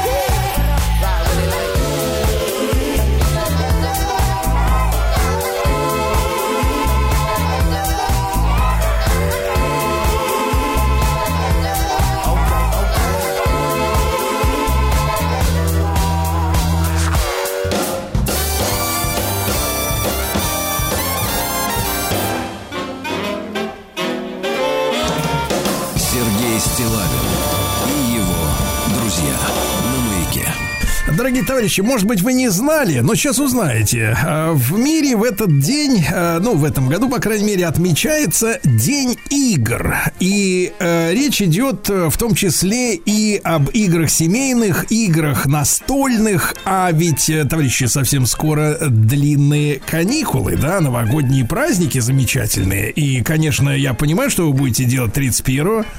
Ну, первого. Ну хорошо, второго. Но начиная с третьего-то хочется как-то немножко, ну, как-то объединить коллектив, который собрался в вашем доме, да? И вот на помощь приходят настольные игры. Ну, в последние годы появилось такое слово, оно, не, не знаю, немножко коробит, но хотя оно хотя бы русское. Так вот, по идее, настолки появились, да? И хочу сегодня, э, чтобы вы с нашей помощью, с помощью наших замечательных гостей, получили инструкции, на какие игры стоит обратить внимание, может быть, чтобы они э, с- не то чтобы скрасили, а вас развлекли в эти новогодние каникулы. С нами Александр Пешков, сооснователь магазина «Игровед» и директор издательства настольных игр «Стиль жизни». Александр, доброе утро, спасибо, что вы с нами. Здравствуйте. Доброе утро. Да, Александр, ну, мы ждем от вас такого а, экспертного, авторского, ну, скажем так, дружеского совета нашим слушателям, да, на какие игры обратить внимание, если мы говорим о вот собравшейся э, большой или не очень, но, тем не менее, такой теплой в прямом переносном смысле компании на Новый год, да. Ну, если большая компания, то надо обратить внимание на игры для компаний. Или еще party game их называют. То есть игры, в которые обычно много народу может играть, и которые такие скорее веселые и про смех и общение, а не про то, чтобы напряженно подумать. Таких Да, игр конечно. довольно много. Ну, вот из э, моих любимых, например, Тип-Топ, такая уже классика. Там можно девятером играть, и э, приятно, что она кооперативная. То есть вы не против друг друга играете, а все вместе в одной команде. Вообще такой при- приятный жанр игры, особенно для креативных посиделок. Э, И вы там пытаетесь разные ситуации, э, э, так сказать, озвучить в зависимости от того, какая карт, какой номер карты у вас попался. То есть оценить сложность, там, например, какой подарок подарить на Новый год, например, чтобы вас больше никогда не пригласили в, этот, в эту семью. И у каждого там циферка, и он говорит, я там подарю, например, лягушку, а другой говорит, а я Мерседес. Вам нужно понять, что у кого была хорошая карта, а у кого плохая. Это вот вкратце суть игры. Очень веселый процесс, надо сказать. Это называется, еще раз, Александр, тип-топ, да? Да. И мы сейчас у нее, вот у нее сейчас вышло продолжение тип-топ 18+. Ну, в общем, вы можете думать сами. Там, в принципе, то же самое, но ситуации более пикантные. Мгм. Понимаю, понимаю, Ну, Александр. примеры. хорошо. А есть Ну да. еще, например, игра, вот про радио что-то нет ничего, к сожалению, думал, но не смог вспомнить. А вот про кино недавно вышла игра, называется «Не то кино». А, тоже party game для большой компании, и ваша задача будет там все вместе. Опять же, это кооперативная тоже игра, тоже этот жанр, который отлично подходит для таких каникул в большой дружной семье или там в коллективе. А, нужно будет э, все вместе со- сопоставлять рецензии на всякие странные названия фильмов. Там такая любопытная идея. Взят- Взята куча названий фильмов, которые разрезаны пополам, и каждый раз у вас сочетания очень смешные получаются, когда вы сопоставляете там вместо дрожь земли какая-нибудь дрожь музыки там и так далее. И придумано много разных тоже забавных ре- рецензий, и все игроки должны сопоставить набор а, вот этих рецензий странным названием фильмов. Причем вы не можете их обсудить. Вы сначала должны каждый секретно проголосовать, какой он думает подходит куда, а потом отсеять неподходящие. Очень смешной этот процесс, потому что смешные образуются комбинации. И потом любопытно обсудить, кто почему подумал, что вот это вот подходит сюда, а вот это не- совершенно не подходит к этой рецензии. Такая забавная идея. Александр, простая. э, Александр, еще раз это называется игра? Не то кино. Не то кино. Александр, а э, давайте мы еще вот э, дадим нашим слушателям возможность, э, ну, может быть, и время распланировать, с вашей точки зрения, вот и на тип-топ или и на не то кино, сколько нужно выделить времени, да, к- к- Э, чтобы вот ну, немного, в этом плюс, там, не знаю, минут 15, чтобы разобраться с правилами, 20, и за 20 минут вы можете уже сыграть одну партию. Ну, честно, люди на одной партии, конечно, не останавливаются, потому что весело и прикольно, и они к концу первой как раз распробовали. Но это и простые игры, то есть вам не нужно э, планировать там три часа вот непрерывного мыслительного процесса. Вот. Но вечер провести можно весело с одной игрой, совершенно даже э, одной будет достаточно вам, чтобы повеселиться. Александр, вы сказали о том, что 9 человек могут играть, а минимальный состав э, сколько? Ну, в таких играх обычно меньше трех-четырех игроков играть не очень интересно, потому что это именно игры для большой компании, они для этого и сделаны специально, да? Да. Ну, полно игр, которые от двух игроков и даже от одного. Если вдруг у вас очень эм, одинокий Новый год, то вы можете взять какую-нибудь игру квест, где вы проходите какую-то там а, серию загадок, каких-нибудь ситуаций, пытаетесь сбежать откуда-нибудь или проникнуть куда-нибудь. Вот такие есть escape room, знаете, в реальной жизни. Вот есть сейчас популярный довольно жанр. А есть настольные игры такие, нужно выходить из дома и откапывать машину, чтобы поехать в escape room. А, можно поиграть одному или с друзьями. Она тоже играется как сойло, так и вот в компании. То есть вы пытаетесь решить всякие головоломки, э, разгадать загадки и так далее. Так что таких игр тоже полно, и там вообще вам в крайнем случае никто не нужен. Да, а может быть, а какое-то название самое, Название, самое ну вот любопытное, есть да. целая серия э, Квест Мастер называется, собственно, квест. как- Есть из самых новых Жертва пирамиды. Э, для более младшей аудитории, если вы с детьми играете, то корпорация леденец, там вам нужно будет с подозрительными леденцами разбираться и разгадывать их происхождение. Э, их довольно много, тоже всяких разных игр. Опять же, э, зависит от того, с кем вы играете. Если вообще вы играете, кстати, с детьми, с маленькими, то, возможно, вам нужно будет выбрать что-нибудь, что для них там доступно, что-нибудь из классического типа коварного лиса какого-нибудь, э, или добля, например, да, который вообще можно с кем угодно играть. Так что аудиторию надо тоже учитывать. Александр, а если мы говорим вот о большой семье, да, о чем мы все мечтаем, э, чтобы все поколения, да, собрались, потому что э, сегодня мы, к сожалению, вот во многом разоб- разобщены именно с точки зрения культуры, да, даже чувство юмора, может быть, вы замечали, что, ну, одни, одно, одно поколение как-то смеется одним шуткам, другие другим, и как-то вот э, все как-то по своим берлогам разобрались, а в новогоднюю, не то чтобы ночь, а вот этот в новогодний цикл такой, да, хочется э, как на одном языке разговаривать. Есть ли вот такие игры, чтобы они могли действительно об- объединить и, и начиная со школьников и кончая э, таким заклятым пенсом? Есть, конечно. Ну, во-первых, настольные игры вообще их цель объединять людей в каком-то смысле. Это социальный вид досуга. И я сам играю, вот мы в новогоднюю ночь собираемся там тоже тремя поколениями, мои родители, моя сестра, там племянница младшая, то есть и все играем в настольные игры. Масса игр, которые подходят для такого э, коллектива, начиная от классического добля, это добль, такая простая игра на скорость и внимательность, очень простые правила, от 6 лет можно играть, можно и младше на самом деле, и пенсионеры могут играть, в принципе, ну, потому что правила объясняется за одну минуту. В общем, те дети, кстати, часто взрослых обыгрывают. А в чем там и- суть, Саш? А смысл, смысл там очень простой. Там круглые карточки, на них нарисованы картиночки разные. И фокус в том, что между двумя любыми карточками всегда одна и строго одна одинаковая картинка. Вот там хитрая такая вот модель. Поэтому вы открываете все по карточкам, там несколько вариантов игры. А, Простой, например, в середине лежит одна карточка, каждый открывает свою из стопочки, и все одновременно смотрят и пытаются найти, какая картинка общая между их карточкой и центральной. У всех есть одна, она разная, причем у людей часто. И надо первым назвать ее. Кто назвал, тот выигрывает карточку. И дальше продолжается процесс немедленно со следующей карточкой. Вот все правила я рассказал. А, Ну, но тут главное не тормозить, да? Одновременно надо быть шустрым. Понимаю, понимаю, понимаю, да. Но есть и Да. другие, есть какие-то более подумательные, не обязательно на скорость, не все на скорость любят, да.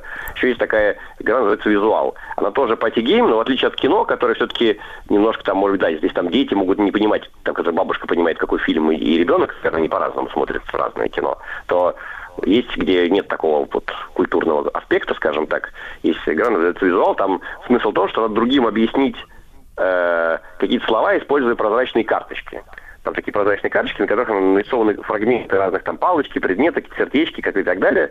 И вы на столе их раскладываете, потом ведущий берет карточку с загаданным словом, и вот с помощью этих прозрачных карточек, как хочет, на столе собирает коллаж, чтобы показать, что он там загадал. Либо даже анимацию какую-нибудь из этих прозрачных, они друг на друга накладываются, и можно, соответственно, изобразить что-нибудь. Вот это могут дети делать, они очень, им это очень нравится и взрослым, и подросткам, кому угодно. На самом деле очень весело. Самое главное, что собрать там из палочек человечка и показать, как он скачет, чтобы объяснить, что загадана лошадь, в общем, может и, ребенок, и пенсионер. Но процесс прикольный. Александр, а вот скажите, пожалуйста, а эта индустрия современная, да, к которой вы причастны, вот этих настольных игр, а это все создается, именно разрабатываются идеи у нас внутри страны или это такая интернациональная тема? Нет, это национальная история, это абсолютно интернационально, как и книжки, то же самое, да, то есть авторы по всему миру, и точно так же они, пересекают границы, к счастью, это возможно, так сказать, да, поэтому есть, э, ну, так как мир большой, да, много игр придумали в разных странах, так сказать, да, и, но и российских авторов тоже есть игры, и они точно так же за границей продаются, поэтому это очень интернациональная история. Александр, ну и сегодня, вот с вашей точки зрения, адекватная цена э, за хорошую игру, за которой можно действительно с удовольствием посидеть в новогодние праздники, к какому ценнику готовится? Ну, они разные, все-таки адекватные. Знаете, как, какое блюдо можно выбрать на новогодний стол. Можно очень разниться. Но, в принципе, есть, есть какие-то игры, которые стоят там 400-500 рублей, да, 700-800, там уже в этом диапазоне вполне себе можно выбрать игру. Но больше там будет выбор, конечно, уже там между тысячей и двумя, там уже у вас большой будет выбор. Но есть игры, которые 6 тысяч стоят и 10 и так далее, конечно. Э, Но есть, которые 390 рублей стоят, да, то есть вот диапазон большой. Но, как я уже сказал, от начиная от э, нескольких сотен даже уже, начиная и до тысяч, там уже большой огромный выбор. Да. Александр, ну спасибо огромное, друзья мои. Наши слушатели, я уверен, услышали, да, те названия, на которые стоит обратить внимание. Александр Пешков, сооснователь магазина «Игровед» и директор издательства настольных игр «Стиль жизни» рекомендовал настольные игры для большой компании, но мы также не должны забывать о людях, э, которые по разным обстоятельствам, э, в общем-то, может быть, проведут э, новогодние праздники одни, работая или, так сказать, отдыхая. Э, Для них ведь существуют и компьютерные игры, правда? И сегодня с нами Михаил Пименов, директор по развитию направления игровой индустрии университета «Синергия». Михаил, доброе утро, здравствуйте. Добрый день, добрый день всем, кто сегодня с нами, кто нас слушает. Да. А, Михаил, ну, посоветуйте, пожалуйста, нашей аудитории те игры, может быть, для смартфонов э, что-то новое вышло в последние там несколько месяцев или за последний год, да, э, что де- действительно как-то, ну, не знаю, хочется и развиться, хотя иногда от- от игры этого не ждешь, но чтобы было интересно 100%. Вот на что обратить внимание?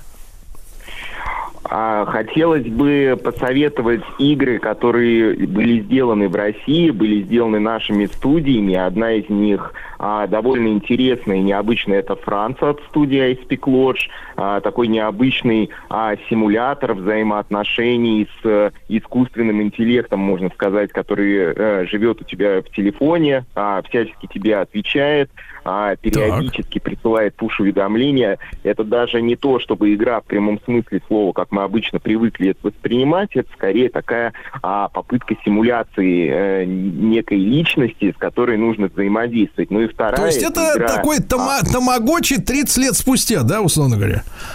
ну, т- такой тама- э, более хитрый тамагочи, да, который мимикрирует э, под такую э, нестандартную личность со своим характером, со своим поведением, со своей реакцией. Ну и вторая игра это... Так, так, Михаил, но мы, я думаю, что не, не все расслышали, как называется вот эта штука с искусственным интеллектом, еще раз. Франц, Франц, она называется Франц. Франц. А это вот, простите, Да. Михаил, это вот как бы мужчина или женщина? Потому что слышал о том, что Э, на Западе, женщина, например... это- э, Это женщина. О, Да, да, то есть да. это, это игра для мужчин, то есть получается, да, так вот? Ну, я думаю, эта игра, в принципе, для всех, потому что у Франц э, свой характер, свое вот это вот э, поведение, реакции на то, э, как ты с ней взаимодействуешь, общаешься. Ну и, э, в общем-то, все зависит от того, насколько как бы а, часто с ней будет э, взаимообщение, взаимо а, какие-то отношения и так далее. Михаил, а вот вы играли ж наверняка, да, в эту штуку. Э, Возникает ощущение, что с ней интереснее, чем с реальными дружками, которые есть, как говорится, на воле. Да. Ну, это, это вряд ли. Все-таки мы говорим о том, что это в первую очередь э, как бы не, эта симуляция не пыталась э, как-то правдоподобно выглядеть, да, но мы все-таки понимаем, что это игра, и, а, соответственно, реальных людей у нас игры пока заменить не могут. Я почему об этом говорю? Потому что там месяц назад буквально читал новости из-за границы, где люди жалуются, что мужчины вот вступают в отношения вот с этими симулякрами женщин, да, а те им присылают нарисованные искусственным интеллектом свои фотографии, в том числе пикантные, и так это их увлекает это общение, что они, в принципе, там зависают и в реальности уже с реальными женщинами на контакт не выходят, да. Понимаю, уточнил просто, хорошо. Михаил, а вы еще назвали вторую, вторую программу, да, любопытную?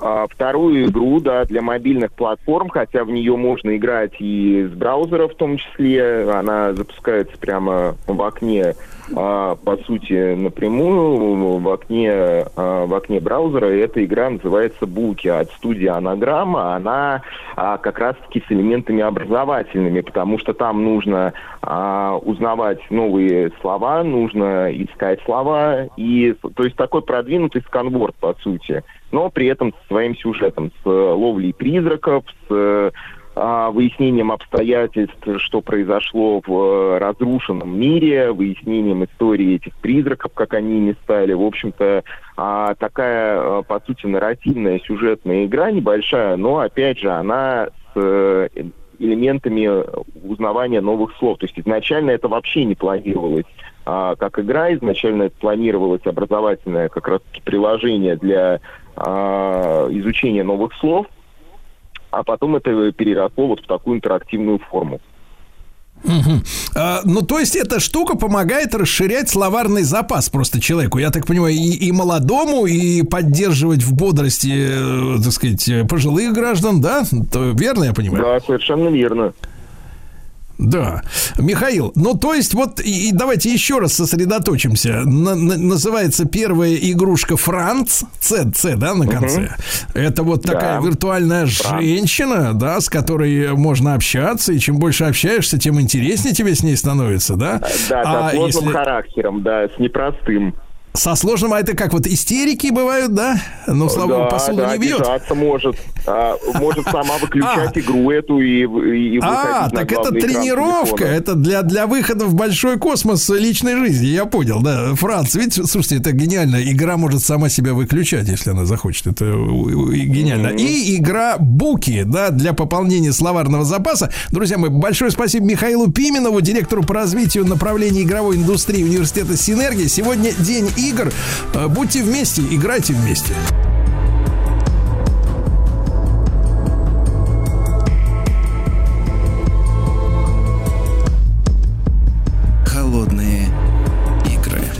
Дорогие друзья, еженедельные встречи с Евгением Юрьевичем Спицыным, историком, публицистом в рамках нашего проекта, посвященного истории противостояния Востока и Запада в середине 20 века, во второй половине 20 века. Евгений Юрьевич, доброе утро, здравствуйте. Да, доброе утро, здравствуйте. Евгений Юрьевич, но мы продолжаем э, говорить о Югославии, да, о том, какие там процессы происходили. Очень интересные, потому что это составное государство и много противоречий уже априори, да, из-за того, что много участвующих действующих лиц, правильно? Ну, конечно, да. Да.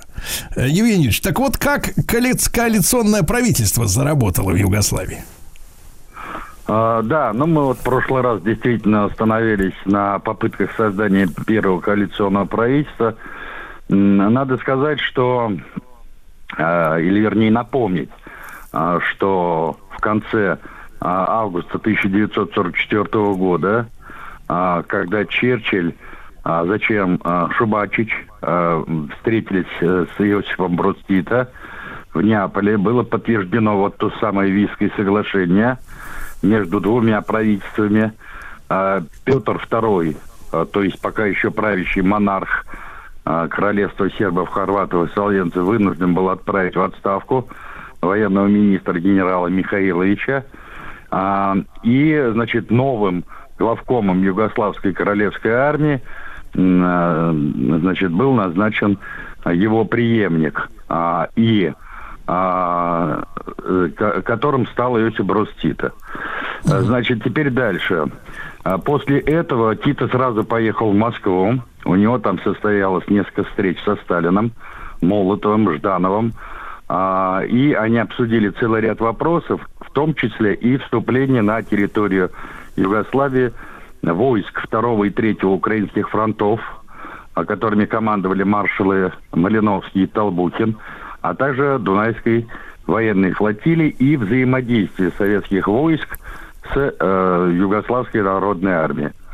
А затем, когда уже завершилась Белградская наступательная операция, проведенная нашими войсками, это начало ноября 1944 года, значит, Черчилль, а, Сталин, которые выступали в данном э, случае посредниками, усадили за стол переговоров Тита и премьера Шубачича, которые подписали уже так называемый Белградский меморандум о создании переходного правительства.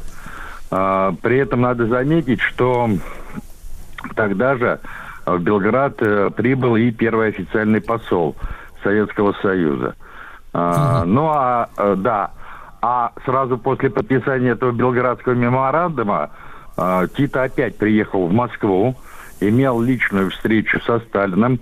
И вот что любопытно, во время этой встречи Сталин особо подчеркнул, что Югославии сейчас не нужны никакие революционные эксперименты, а нужны нормальные демократические процедуры для формирования полноценных органов власти. А, ну и уже вот после этой встречи Шубачич и Тита подписали новый договор, который гарантировал легальный статус целому ряду политических партий и а, ратификацию во всех тех законодательных актов, которые были приняты АВНОУ, а, которые теперь стали неотъемлемой частью а, значит, нового законодательства будущей Югославской а, Федерации. Вот это обстоятельство, кстати, очень не понравилось Черчиллю, который буквально заявил следующее, что Шубачич продался Тита по весьма низкой цене. А само это соглашение он оценил как безнадежно одностороннее, которое может означать только диктатуру Тита.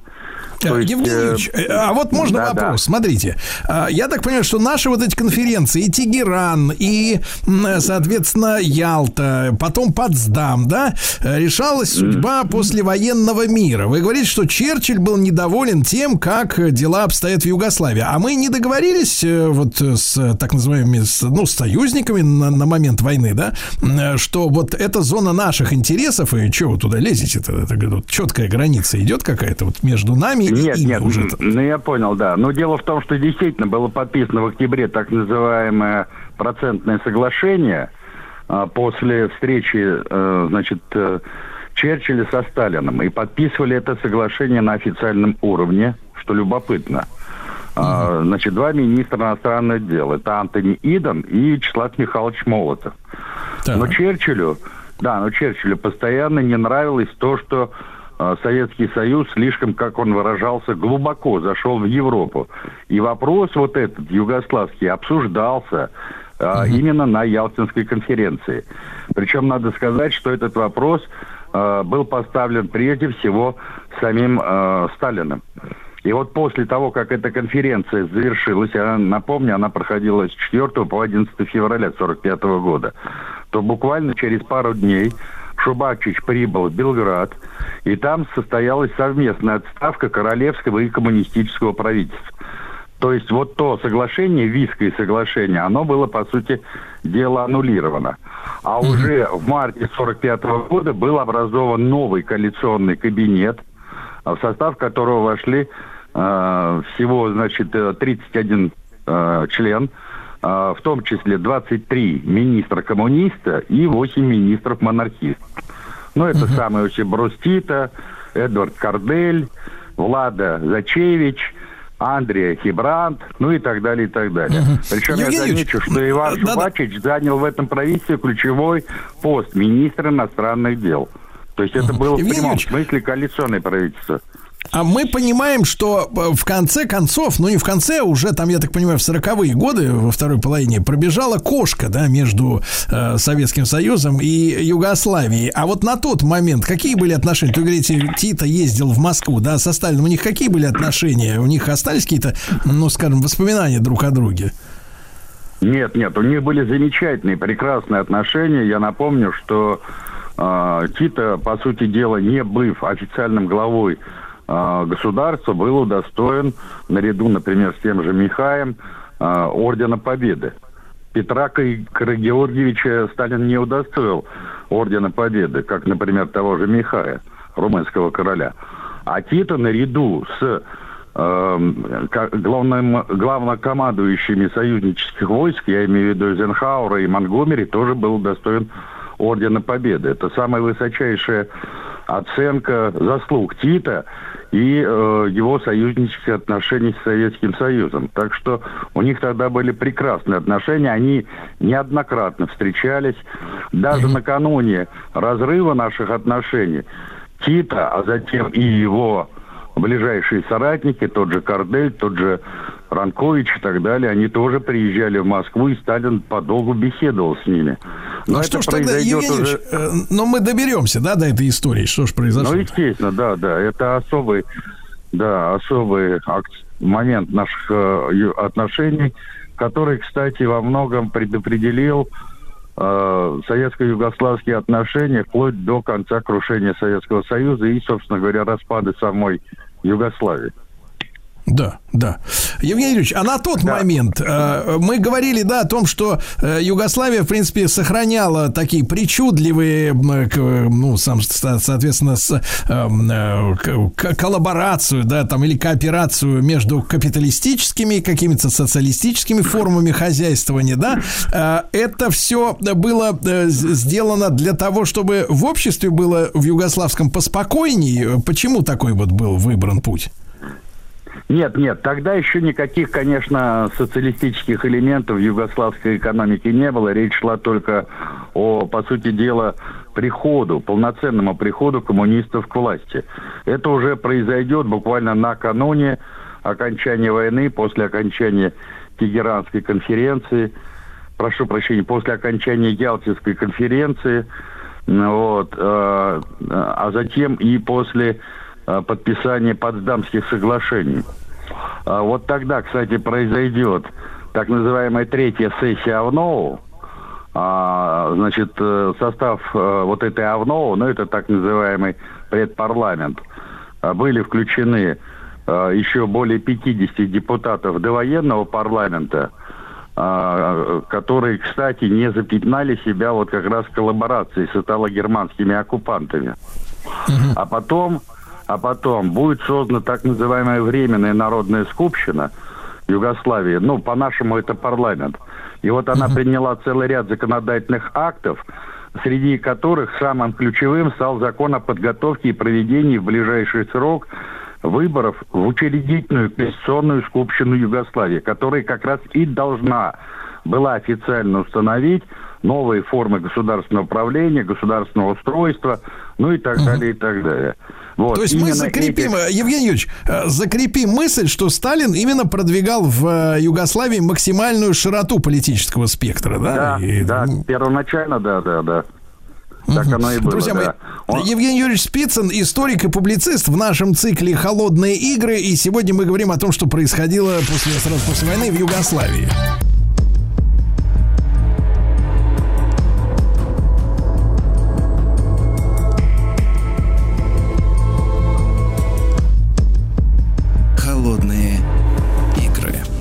Друзья мои, с нами Евгений Юрьевич Спицын, историк и публицист мы о Югославии. Говорим, Евгений Юрьевич, а вот такой вопрос, может быть, опять же, забегаю вперед, но бросается в глаза следующая история, что в, ну, и скажу так, в большинстве стран вот этого советского пояса, да, послевоенного, советских этих социалистических государств, точнее, были ограниченные контингенты советских войск, а вот, насколько я понимаю, в Югославии нет. Ошибаюсь? Да, да, в Югославии нет. После окончания войны оттуда войска были сразу выведены, но дело в том, что контингент наших войск присутствовал в Австрии, присутствовал в Венгрии, присутствовал на территории Румынии. То есть э, понятно, что э, эти страны граничили с Югославией, и в случае обострения какой-то ситуации на территории Югославии мы бы быстренько помогли бы Тита. Дело в том, что у нас мало кто знает, но ведь боевые действия между Югославской народной армией и лидером Четников, генералом Михаиловичем, продолжались. Они э, вели отчаянную вооруженную борьбу с частями Народно-освободительной армии Югославии. Кстати, это во многом э, предопределило отставку Ивана Шубачича и министра без портфеля Юрая Шутея. Они в октябре 1945 года вышли из состава правительства, несмотря на то, что их хорватская крестьянская партия, она еще сохраняла э, свое положение и входила в состав э, коалиционных органов власти. Они э, вышли из состава правительства в том числе и потому, что они э, выступили против тех законодательных актов, которые предопределили проведение первых демократических выборов. Вот эти выборы прошли в середине ноября 1945 года, и, э, значит, э, в ходе этих выборов был, был учрежден э, уже новый э, законодательный орган учредительной скупщины Югославии в составе двух палат. Это союзная скупщина и скупщина народов. Ну, по официальным данным, э, коммунисты получили более 90% голосов и почти все депутатские мандаты. Причем существует, конечно, версия, что эти выборы были э, сфальсифицированы, но даже такой либеральный историк, как Ебианский, говорит о том, что пока неизвестны документальные данные, а, которые позволили бы судить о том, в какой мере эти выборы действительно были сфальсифицированы и кто бы стоял за организацией этих фальсификаций. То есть, иными словами, это бла-бла-бла. А ровно через два месяца после проведения выборов, уже в самом конце января 1946 года, состоялась первая учредительная сессия Народной Скупщины, которая утвердила Конституцию Федеративной Народной Республики Югославии. Именно так она тогда еще называлась. И состав нового федерального правительства, главой которого стал Иосиф Брос Тито. Вот он занимал эту должность вплоть до начала января 1953 года. При этом надо заметить, что сразу после этого в течение всего 46 и 47 годов внутри самой Компартии Югославии который еще с 1939 года был Тита, значит, была проведена очень жесткая зачистка всего партийного ландшафта. И, э, да, и в результате в результате все оппозиционные партии, как-то Демократическая партия Милана Гроля, Хорватская крестьянская партия Ивана Шубачича, Юрая Шутея и даже вчерашние союзники Компартии Югославии, в том числе так называемая Народно-крестьянская партия Ивановича, они ушли в политическое небытие. А, то есть фактически установился режим а, ну, диктатуры КПЮ, а по факту это была диктатура самого маршала Тита, потому что реальная власть была сосредоточена в руках самого Тита и когорты его тогдашних самых близких соратников. Это вице-премьера Эдварда, Эдварда Корделя, министр внутренних дел Александра Ранковича, заместителя министра национальной обороны, то есть самого Тита Ивана Гашняка и ряда членов самого ЦК, в частности Милована Джилча, Маше Пияда, Петара Стамбовича и так далее, и так далее. И э, уже через год внутри ЦК КПЮ э, начнется довольно острая борьба за власть, но эта борьба за власть уже будет напрямую связана с советско-югославским конфликтом, о котором, я думаю, мы поговорим уже в следующую передачу. Э, Евгений Юрьевич, а что касается чисток, да, э, в некоторых странах, да, они происходили как раз, да, внутренние именно Да, чистки. но они чуть А в- позже, чуть позже начались, да. В, в Югославии по какому принципу это происходило? Я имею в виду внутри самой вот э, компартии югославской.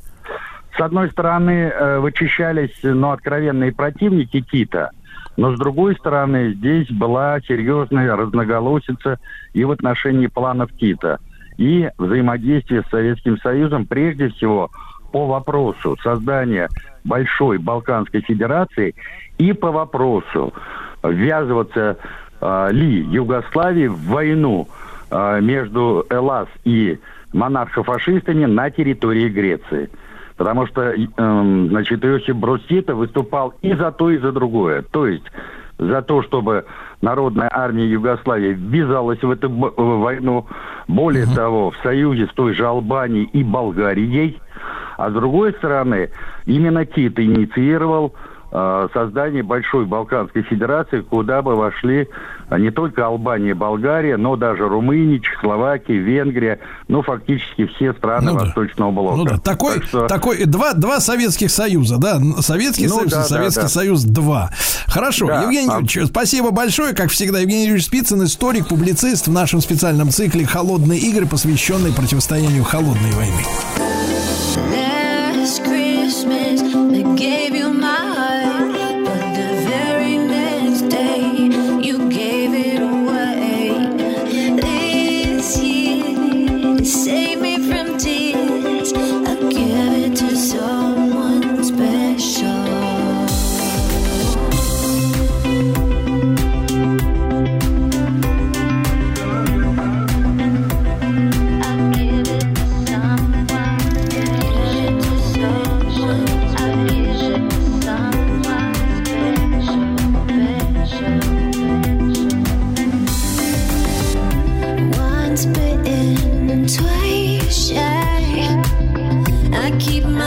distance, but you still catch my eye. Tell me, baby, do you recognize me?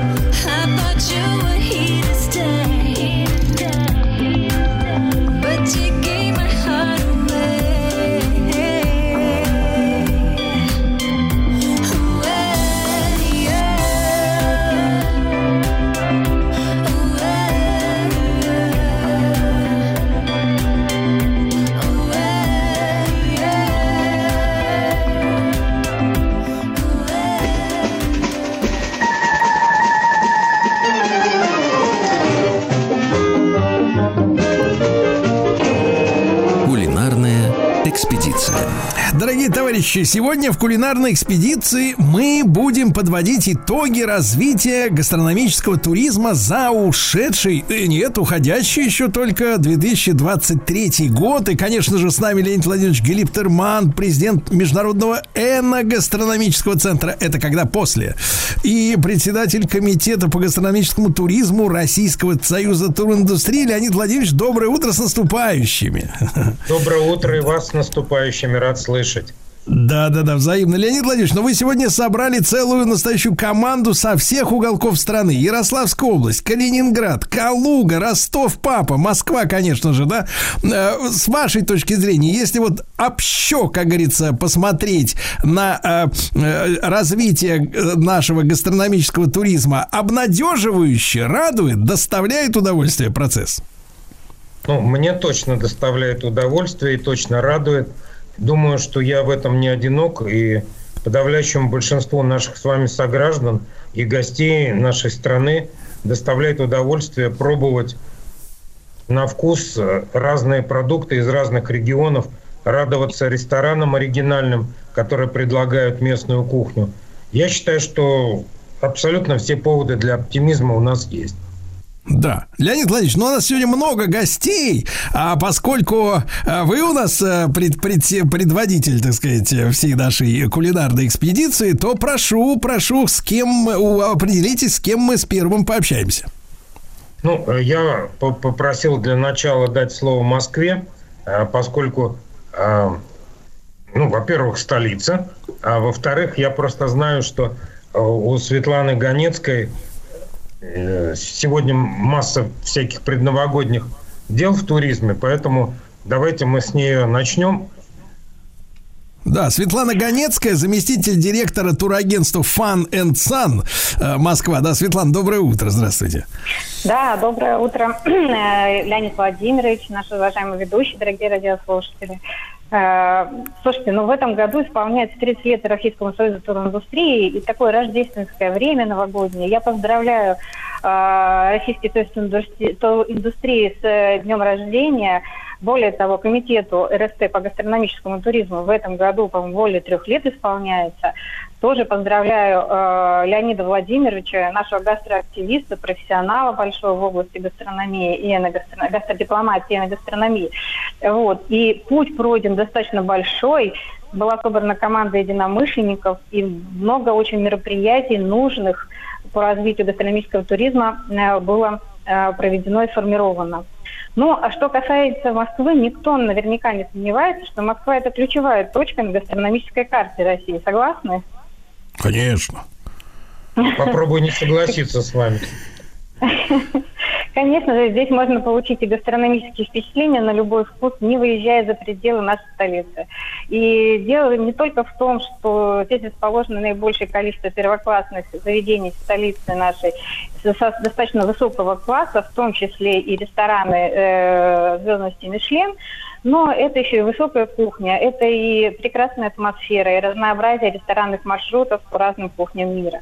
Наши туристы э, могут себе э, позволить э, пройти по столичным барам, гастробарам, у нас разнообразие да, таких э, заведений, рестораны, гастромаркеты появились, фудмолы. Москва гастрономическая все время разрастается, и новые кафе и рестораны открываются каждый день. А, Также столица проводит достаточно много событийных гастрономических мероприятий. И туристы ищут новых впечатлений, и гастропутешествия в настоящее время пользуются особой популярностью. И здесь не только мероприятия для э, москвичей, ну и, конечно же, для всех россиян и иностранных туристов. А нам, туроператорам, а, я представляю как раз туроператора Fun and Sun, это дает э, большие возможности э, для формирования новых интересных гастромаршрутов, потому что мы даем туристам возможность э, совершить путешествие в Москву, погрузиться в ее историю, познакомиться с традициями гостеприимства, побывать на различных интереснейших экскурсиях, купить оригинальный гастрономический подарок и провести интересное время. И наша столица, она прекрасна в любое время года. Вот сейчас за окном у меня прекрасная зимняя Москва. И э, у всех э, туристов есть возможность стать участниками культурно-гастрономической программы Москвы «Московское чаепитие». И э, начался фестиваль «Рождественские путешествия в Рождество», где запланирована прекрасная большая гастрономическая программа. Поэтому я уверена, что все наши туристы, все жители Москвы с удовольствием проведут рождественские новогодние праздники. Спасибо, Светлана. Но у меня тоже за окном прекрасный декабрьский дождик, да. Леонид Владимирович, э, да, куда отправимся дальше мы сегодня? Если э, позволите, я бы еще добавил выставку «Россия», э, которая сейчас проходит в Москве, и она с точки зрения гастрономической тоже очень интересна. И э, искренне всем советую э, ее посетить, потому что там можно познакомиться э, в одном месте со всей нашей страной в ее громадном кулинарно-гастрономическом разнообразии. Вот. А теперь я предлагаю нам отправиться в славный город Калининград.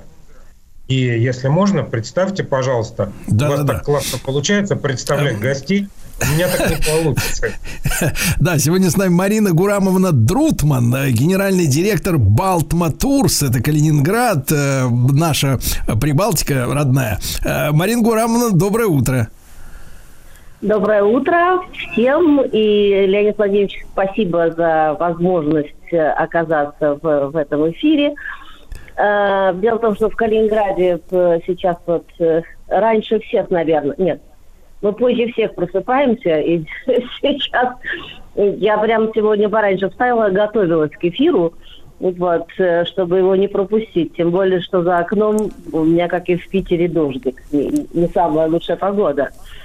А, что касается Калининграда, то когда вот Леонид Владимирович сказал, что э, вспомните, что произошло здесь, как изменилась э, э, гастрономия в регионе за последние 30 лет. Ну, я хочу сказать, что э, вот компания наша существует с 91 года, то есть это и мы начали э, свое существование как incoming оператор по приему э, вот иностранных туристов. И сюда, вы знаете, когда Калининград открылся в 91 году, хлынули э, прямо огромные тысячи ностальгических туристов. Вот э, из Германии в первую очередь. Э, вот тогда не особенно было чем их кормить, надо сказать. Было вот по- постсоветские там э, столовые и пару ресторанов, в которых любили посидеть моряки, которые возвращались из рейсов. Сейчас все, что произошло за вот эти годы, более 30, м, 30 лет, это, конечно, просто э, с моей точки зрения, просто наслаждение. Калининград э, в этом смысле с точки зрения представления э, гастрономического удовольствия для э, туристов, для посетителей региона чрезвычайно многообразен. В первую очередь, наверное, потому что здесь существует э, невероятное смешение традиций, культур и так далее. Мы ведь очень много взяли из того, что было эм, эм, на этой земле последние там семь веков, э, и все-таки фонит земля э, тем, что здесь происходило ранее, поэтому здесь так популярны прусские кло- кёнигсбергские клопсы, марципан является кулинарной карточкой города Калининграда.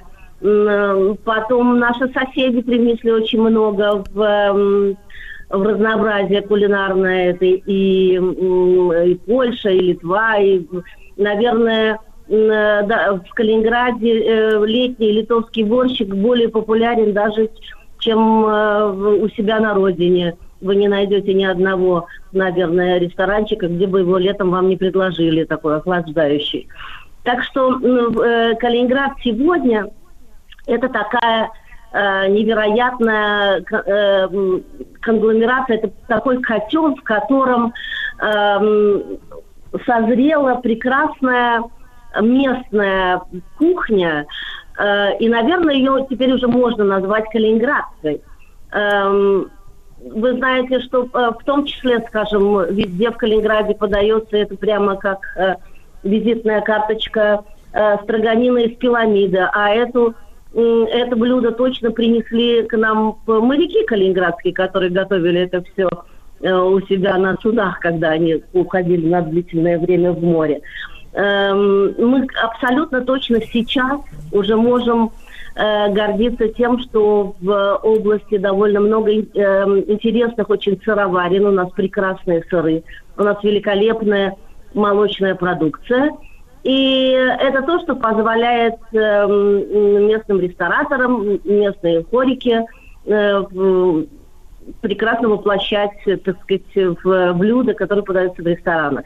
Я хотела отметить, что в настоящее время э, в топ-100 э, ресторанных концепций, которые отмечают ежегодно вот у нас в, столице, в топ- топ-100 входит, по-моему, более 10 э, ресторанов э, из Калининградской области. И из них, по-моему, 8 в самом Калининграде, э, и есть э, в регионе, ну, в- на побережье, в таких э, городах курортных, как Светлогорск и Зеленоградск. Чем еще, наверное, можно было бы реально похвастаться в Калининграде, так это тем, что здесь проходят э, самые большие форумы и фестивали уличной еды. И э, главное объединение Street Food Russia, оно родилось же здесь, в Калининграде. Здесь есть застрельщики. И Леонид Владимирович прекрасно знает организаторов э, этого фестиваля. И всегда здесь э, стритфуды проходят просто э, феерично.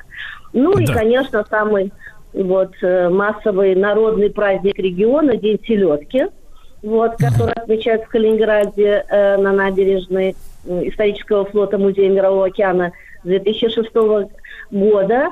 Эм, Надо сказать, что э, последние годы все рестораны, ну, многие рестораны города, э, вот, э, готовят блюда из селедки, вот, и подают их, начинают их готовить минимум за неделю до, до главного события. И, конечно, это прям вот мы этим гордимся, потому что калининградцы, калининградцы без селедки представить невозможно. И, и, и если бы у меня спросили, э, смогла ли я бы жить где-то в другом регу- регионе, я, наверное, сказала бы, что без калининградской селедки вряд ли. Ма- Марина Гурамовна, как отчаянно хочется селедки. Господи, как вы рассказываете, а? Пас- Спасибо большое, спасибо большое. Леонид Владимирович, дальше, дальше. У нас же, так Дальше. сказать, гостей много сегодня, конечно. Да, а, э, значит, э, дальше я хотел бы Ирину Мельникову пригласить. Да. Калуга на связи. И у нас... Да, э, Ирина, Ирина Мельникова, сожалению, генеральный директор от, отеля «Амбассадор», да. Да. И у нас ростовчане заболели, поэтому у нас один гость э, сегодня, Ростов папа, нас сегодня только слушает. Вот, поэтому у нас Ирина и э, Ярославль. Да. Да, Ирина, доброе утро. Доброе утро. Всех поздравляю с наступающими праздниками. Спасибо, что пригласили в этот замечательный эфир предновогодний. Вот. Очень рада всех слышать. Ну и, конечно же, для Калужской области гастрономический туризм – это перспективное направление. У нас есть тоже свои бренды.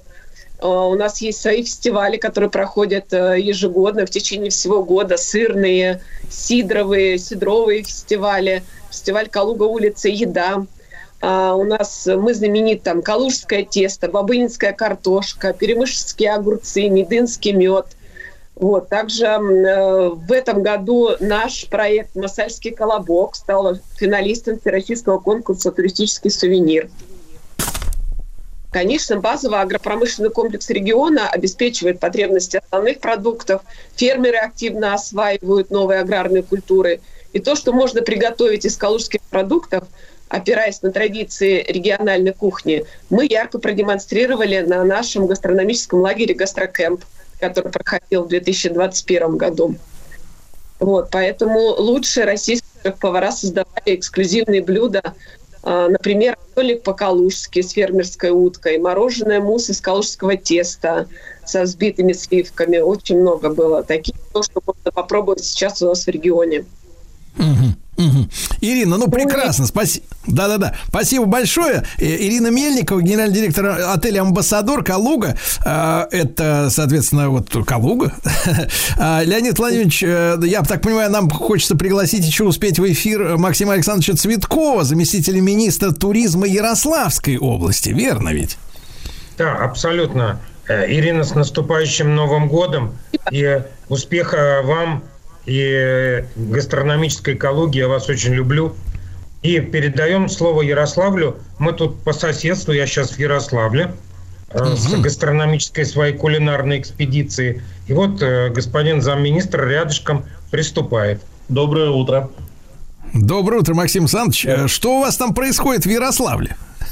Ну, у нас много чего происходит интересного. Приезжайте обязательно к нам на новогодние праздники, будем рады видеть. А с точки зрения гастрономии у нас ежегодно, например, проходит крупное мероприятие, большое событийное. В этом году мы получали на него в том числе грант Минэкономразвития. Это э, большой гастрономический фестиваль «Пир на Волге». Он проходит у нас непосредственно на, на слиянии рек э, Которосли и Волга, там, где находится наша знаменитая стрелка. И непосредственно на стрелке большое пространство, Туда приезжает много ресторанов, представителей различных гастрономических точек. И это настоящее пиршество. Там действительно можно попробовать очень много интересного, вкусного. Вот. Ну, а из специалитетов гастрономических наших, наверное, очень известен ну, углический сыр.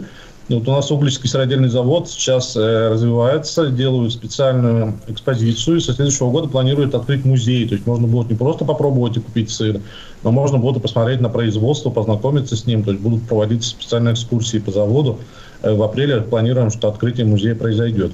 Ну и, конечно, э, обязательно тем, кто приедет в Ярославскую область, на нашу землю, э, стоит побывать в Вятском. Село Вятское – это первый населенный пункт, который вошел в ассоциацию самых красивых деревень и городков. Сейчас он является резиденцией ассоциации и, соответственно, штаб-квартирой. И э, в Вятском есть специалитет, это вятские огурчики, это соленые огурчики, и это действительно, наверное, самые уникальные огурцы, которые приходилось пробовать. Ну и, конечно, в ресторане в Силовятское тоже можно попробовать различные блюда, которые э, производят из огурцов, в том числе огуречное варенье и так далее. Вообще много всего интересного. Э, у нас находится фабрика собрания э, Бушерон, и э, они производят шоколад. И, соответственно, есть целый шоколадный дом в центре города Ярославля, в который можно прийти и приобрести с собой сувенир в виде шоколада, произведенного на Ярославской земле. Леонид Владимирович, э, а, Максим Александрович, спасибо большое. Леонид Владимирович, истекаю соками желудочными от всего этого. И сельти, огурчики, варенье из огурцов. Господи Иисусе, как же это прекрасно. Леонид Владимирович, ну вот завершая год, да, мы регулярно встречаемся, я надеюсь, и будем встречаться дальше. Вот что бы вы сказали, э, давайте тогда в напутственном слове э, всем причастным, а главное всем едокам, которые, ради которых вся вот эта наша гастрономическая эта история и создается. Я хотел бы всем пожелать, ну, во-первых, здоровья. Да. прежде всего. Это, это очень важно, потому что не будет никакого удовольствия от еды, если не будет здоровья. Это я уж так шучу. А я хотел бы пожелать всем, воспользовавшись моментом успехов, спокойствия. в Спокойствия, успехов и здоровья, товарищи. Да, ну и кулинарная экспедиция продолжает свою работу уже в следующем году. А головной убор, между прочим, так не носят. Знаете, я шляп-то никогда не носил. Я только купил для солидности. Я институт недавно кончил. Пожалуйста, пожалуйста. 50 оттенков стильного. Дорогие друзья, в нашей программе итоговый выпуск, э, пред, э, ну, э, предваряющий новогодние торжества, конечно же, с бессменным Алексеем Сухаревым, стилистом, автором и ведущим модного подкаста на YouTube, ведущим телеграм-канала Сухарев Стайл. Но Алексей, несмотря на вот нашу большую радость, когда он к нам приходит в студию, как радуется Владислав Саныч, господи, как он расцветает. И вы представляете, заболел, заболел. Алексей, доброе утро, дорогой. Ай-яй-яй-яй. Доброе утро, здравствуйте.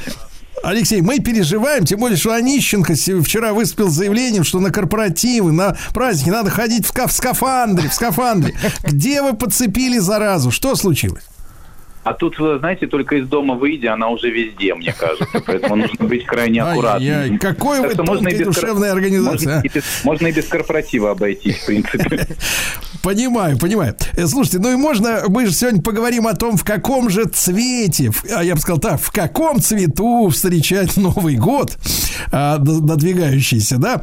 Но вот э, прежде хотел э, вашего совета получить. Один из ваших коллег коллег, э, тоже уважаемый мужчина, вдруг выступил зачем-то с заявлением, что э, на корпоративные праздники там или на какие-то вечеринки э, женщинам не надо находиться там вот в полупрозрачных вот этих вот платьях, да, гипюровых и в кофточках. А вы знаете, мне кажется, что в этом смысле вот ваш коллега, он как-то в разрез со всем тем, что нам безумно нравится, когда вот это вот все богатство мимо тебя проп- проплывает, да, вот это вот все, это же радость, да, это да, все, все, все взгляды прикованы на гипюра, а вовсе не на елку, Э, да, и не на начальство в зале. Э, Вот почему вот ваши коллеги, я, я чувствую, что вы не разделяете это мнение, э, нас так э, вот как бы настраивают против гипюра, скажите, пожалуйста. Ну, э, смотрите, у коллеги могут быть на то какие-то свои эм, субъективные причины, да, здесь мы не будем э, в этом разбираться, но мне кажется, что Новый год и все, значит, события, которые ему предшествуют, да, корпоративы, различные вечеринки, ужины, походы в театры, это как раз то самое время, когда можно эм, нарядиться. И причем нарядиться так, как ты не можешь это сделать в обычное время. И здесь, на мой взгляд, эм, каждая женщина выбирает себе наряд, исходя из своего темперамента, да, из своих каких-то задач, из своего настроения. Вот хочется ей идти в гипюре, да, бог бы с ней, пожалуйста, пусть идет. Главное, чтобы она была счастлива, довольна и была в хорошем настроении. Потому что э, эти праздники, они же нам для этого даны, правда же? Конечно, но, конечно. Но, что касается корпоратива, здесь, конечно, важно с гипюром не перемудрить. Потому что все-таки с этими людьми же потом еще работать, правда? А, и чтобы вот корпоратив как-то не стал, эм, скажем так, закатом карьеры. Тут тоже нужно, знаете, если уж идешь в гипюре, то нужно очень четко контролировать количество бокалов, эм, которые ты потребляешь. Это тоже То есть важно. могут, могут наброситься, да, в принципе, какие-то люди. Ну, ну, так смотрите, знаете, тут и, тут и женщина может наброситься. Да-да-да, са- сам гипюр набросится. Да-да-да. Да, ну хра- экзоскелет такой, да, получается, на человеке. Он преображает, да. Да. Алексей, ну вот что касается цветов, э, вы же далеки от мистики, насколько я понимаю, да? Это же вот все вот всякие вот эти дракоши, там все дела. Да, мне повезло, да, я далек от мистики. А тогда, тогда почему вот в каждый Новый год возникают эти советы бывалых, вот, которые справили по 60 новых годов, значит, э, как, какой надо выбрать цвет? Блестючее платье, там, э, красный свитер, не знаю, зеленый, зеленый шарф. Зачем они вот выдумывают, если елка всегда зеленая, правильно? Оливье вот он всегда такого цвета, Э, шуба, селедочка под шубой, она всегда вот такого цвета, ничего не меняется больше. Зачем вот переодевать-то вот эти устраивать? а, тут цветовые? несколько теорий есть. Первая, это как раз она связана со всякими мистическими делами. И здесь уже там у, у вроде как у этого дракона, который э, символ года, у него там свои какие-то предпочтительные цвета, но я не знаю, кто его интервьюировал на эту тему, кто спрашивал, что ему нравится. А, вот. Что же касается вот этих э, цветов, о которых вы сказали, красный, зеленый, это классические цвета, эм, скажем так, новогоднего периода. Поэтому, возможно, на них мы обращаем внимание в первую очередь. Но э, для выбора праздничного своего какого-то образа я, как обычно, рекомендую э, белый цвет, черный цвет, это самые нарядные цвета, как ни крути, особенно в сочетании они будут, мне кажется, очень уместны. И, конечно же, те, э, те тренды, скажем так, те тенденции, которые были актуальны в течение года. Это серебро, да, любой металлический блеск, это могут быть и пайетки, это могут, может быть какая-то металлическая нить в составе ткани. А, в общем, главное, чем серебрее, тем лучше, потому что золото – это уже тренд следующего, 2024 года. А, также хорошо всегда э, вне зависимости от того, какой мы год встречаем, 2003 или 2024, а, всегда хорошо смотрятся а, цвета драгоценных камней в новогоднюю ночь. Это а, темно-синий, он же сапфировый, правда? Это малахит или изумруд темно-зеленый. Это а, какой-то бордо или рубин, например. То есть вот эти цвета, они никогда, поскольку из моды не планируют выходить, они всегда очень уместны а, в праздничном гардеробе. Особенно в тех текстурах и фактурах, которые обычно эм, логичны в Новый год. Да, это бархат, бархатный пиджак, например, в каком-нибудь из этих благородных цветов всегда будет очень уместен э, и в новогоднюю ночь, и в предновогодние дни вот эти вот самые. Вот. Хорошо, хорошо, Алексей, но я, я так за- записывал за вами вот эти все цвета. Вы, собственно говоря, все и перечислили, я других и знать не знаю. А что, в принципе, тогда неуместно-то на новогоднем, за новогодним столом? Во что вырядится? Скорее так тогда должен стать наш вопрос сегодня. Слушайте, здесь э, самый главный, самое главное это контекст мероприятия. Если вы встречаете Новый год э, в одиночестве на кухне, да, то в общем э, особо и не важно, во что вы одеты. Потому что главное это антураж, э, это настроение, которое вы создаете себе и другим. Э, Если это какой-то ужин семейный, да, например, где все-таки есть э, какой-то э, какой-то смысл надеть что-то, что отличается от вашего обычного гардероба, да, то, конечно, стоит, мне кажется, эм, переодеться и выглядеть чуть наряднее, чем обычно.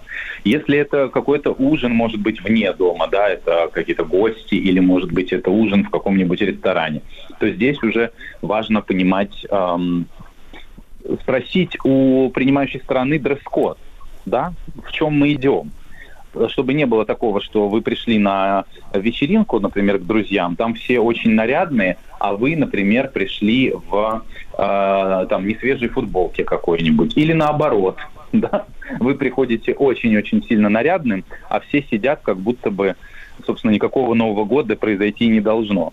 Поэтому здесь важно всегда на всякий случай задавать этот вопрос и вообще задаваться этим вопросом. Буду ли я выглядеть уместно тех условиях, в которые я сейчас буду погружаться? Уместно, хорошо. А что касается вот э, текстуры, Алексей, э, вот, вот длина юбки, например, да, вот как вы э, это определите? Потому что вот многим, кстати, одна из самых глупых, мне кажется, тр- давайте так, тр- традиций э, вот визитов друг к другу в гости, э, когда, мне кажется, женщины э, снимают обувь и не берут с собой запасную, ну, то есть домашнюю, какие-нибудь красивые туфли, и вот они сидят с голыми ногами, такая вся разодетая, на голове, наверху у нее там это, э, как-то, э, т- прическа вот эта, которую она, да, два часа ей делали, потом какая-то бюстье какое-то, колье, блестит вся, а ноги босые, ну, что это вот за дела, да, вот как-то не, не- не культурно. Да, но э, это вот обычно так женщины следуют э, главному, главному принципу э, ведущих новостей. Знаете, главное, чтобы сверху все было нарядно, а внизу там под столом уже и не видно. Но вообще, да, вы правы, потому что часто бывает, что у нас и прическа на месте, и все, и, и, и все алмазы на месте, и наряд вроде бы красивый, а внизу резиновые тапочки, которые выдали, значит, эм, э, гость, эти, хозяева дома. Э, И здесь, правда, важно всегда, если уж мы празднуем и мы наряжаемся, то нужно действительно проследить и за этим моментом, взять с собой какую-то сменную обувь. Это не обязательно должна быть какая-то выдающаяся обувь на каблуке. Сейчас очень много э, разной симпатичной обуви на довольно низком каблуке бывает. Но вот э, как бы позаботиться о том, чтобы образ не разваливался на, на части, обязательно стоит. Вот. Что касается длины э, юбки, это уже зависит от женщины и ее намерений на этот вечер, конечно же. Вот, и от ее От самочувствия. намерений ее ног, да, вот скажем так. Да, от намерений ног, да, да, да. Здесь уже, знаете, э, мода сегодня позволяет и, и благоволит носить и мини-длину, и макси-длину. Слушайте, и- вот, вот вы знаете, Алексей, хочется вам излить. Вот э, тут э, в новостях м, популяризируют новую фотосессию Бейонсе, женщины с непонятным возрастом. У нее постоянно цифры скачут. То, то и там 40, то 35, непонятно. как давление. И вот, да, и вот, да, да, гипотоник. И вот она, значит, это Бейонсе предстала в трусах золоченых за э, 250 тысяч рублей поверх всего. Вы представляете, я видел эту фото- фотографию. Это же ужас какой-то. Это срамота. Знаете, э, Вы знаете, да, у нас, э, кстати, много последовательниц э, у нас есть, тоже наши модницы российские тоже любят такие, знаете, недешевые трусики э, носить в, в люди, так сказать. Есть у нас такие, не будем называть им имен пока что. А, Да но все имена нам понятны. Когда эта зараза кончится, с вашей точки зрения? Когда трусы уйдут под воду, так сказать, на свое На место место? свои уйдут трусы, да, когда? Когда? Не- не- вы знаете, ну это смотрите, это вам, вам же на радость. Давайте им дружно скажем, Владислав Александрович, Да-да-да. «Геть!» А между прочим, так не носят. И же, знаете, я шляпу-то никогда не носил. Я такой купил для солидности. Я ведь институт недавно кончил. Пожалуйста, пожалуйста. 50 оттенков стильного. Друзья мои, с нами, конечно же, Алексей Сухарев, стилист, автор и ведущий модного подкаста на YouTube, ведущий телеграм-канала Сухарев Стайл. Мы сегодня говорим о встрече Нового года. Вот, э, Алексей, э, с вашей точки зрения, действительно, когда кончится, закончится запас э, срамодельцев, вот этих, которые выпускают э, все более и более непотребные какие-то вещи, да, вот, вот все то, что нельзя было делать, все они до- дозволили, разрешили. А помнишь, что это началось? Тут Там три года назад легализовали, значит, эти сандалеты с носками поддетыми, да, и понеслась. Теперь уже вот трусы наружу надевают. Ну, когда это закончится? Где, когда исчерп, исчерпан будет вот этот вот кладезь этой грязи, этой грязищи поганой Вы западной? знаете, вы знаете, но терпеть придется еще долго, конечно, потому что, потому что а, как раз если мы вспомним а, пандемийное время, да, а, тогда появилась а, также, кстати, не, не сильно любимая вами тенденция а, вот э, э, такого оверсайза, знаете, когда непонятно, где, где там талия, где там бедра и где там вообще шея. Да, то есть все очень сильно, э, ну, скажем так, закрыто одеждой довольно большого размера. И, конечно же, на это должна была последовать реакция какая-то. Потому что один тренд всегда как будто бы реагирует на предыдущий. И реакцией на вот этот весь гипер-оверсайз а, стало как раз э, вот такое тотальное обнажение.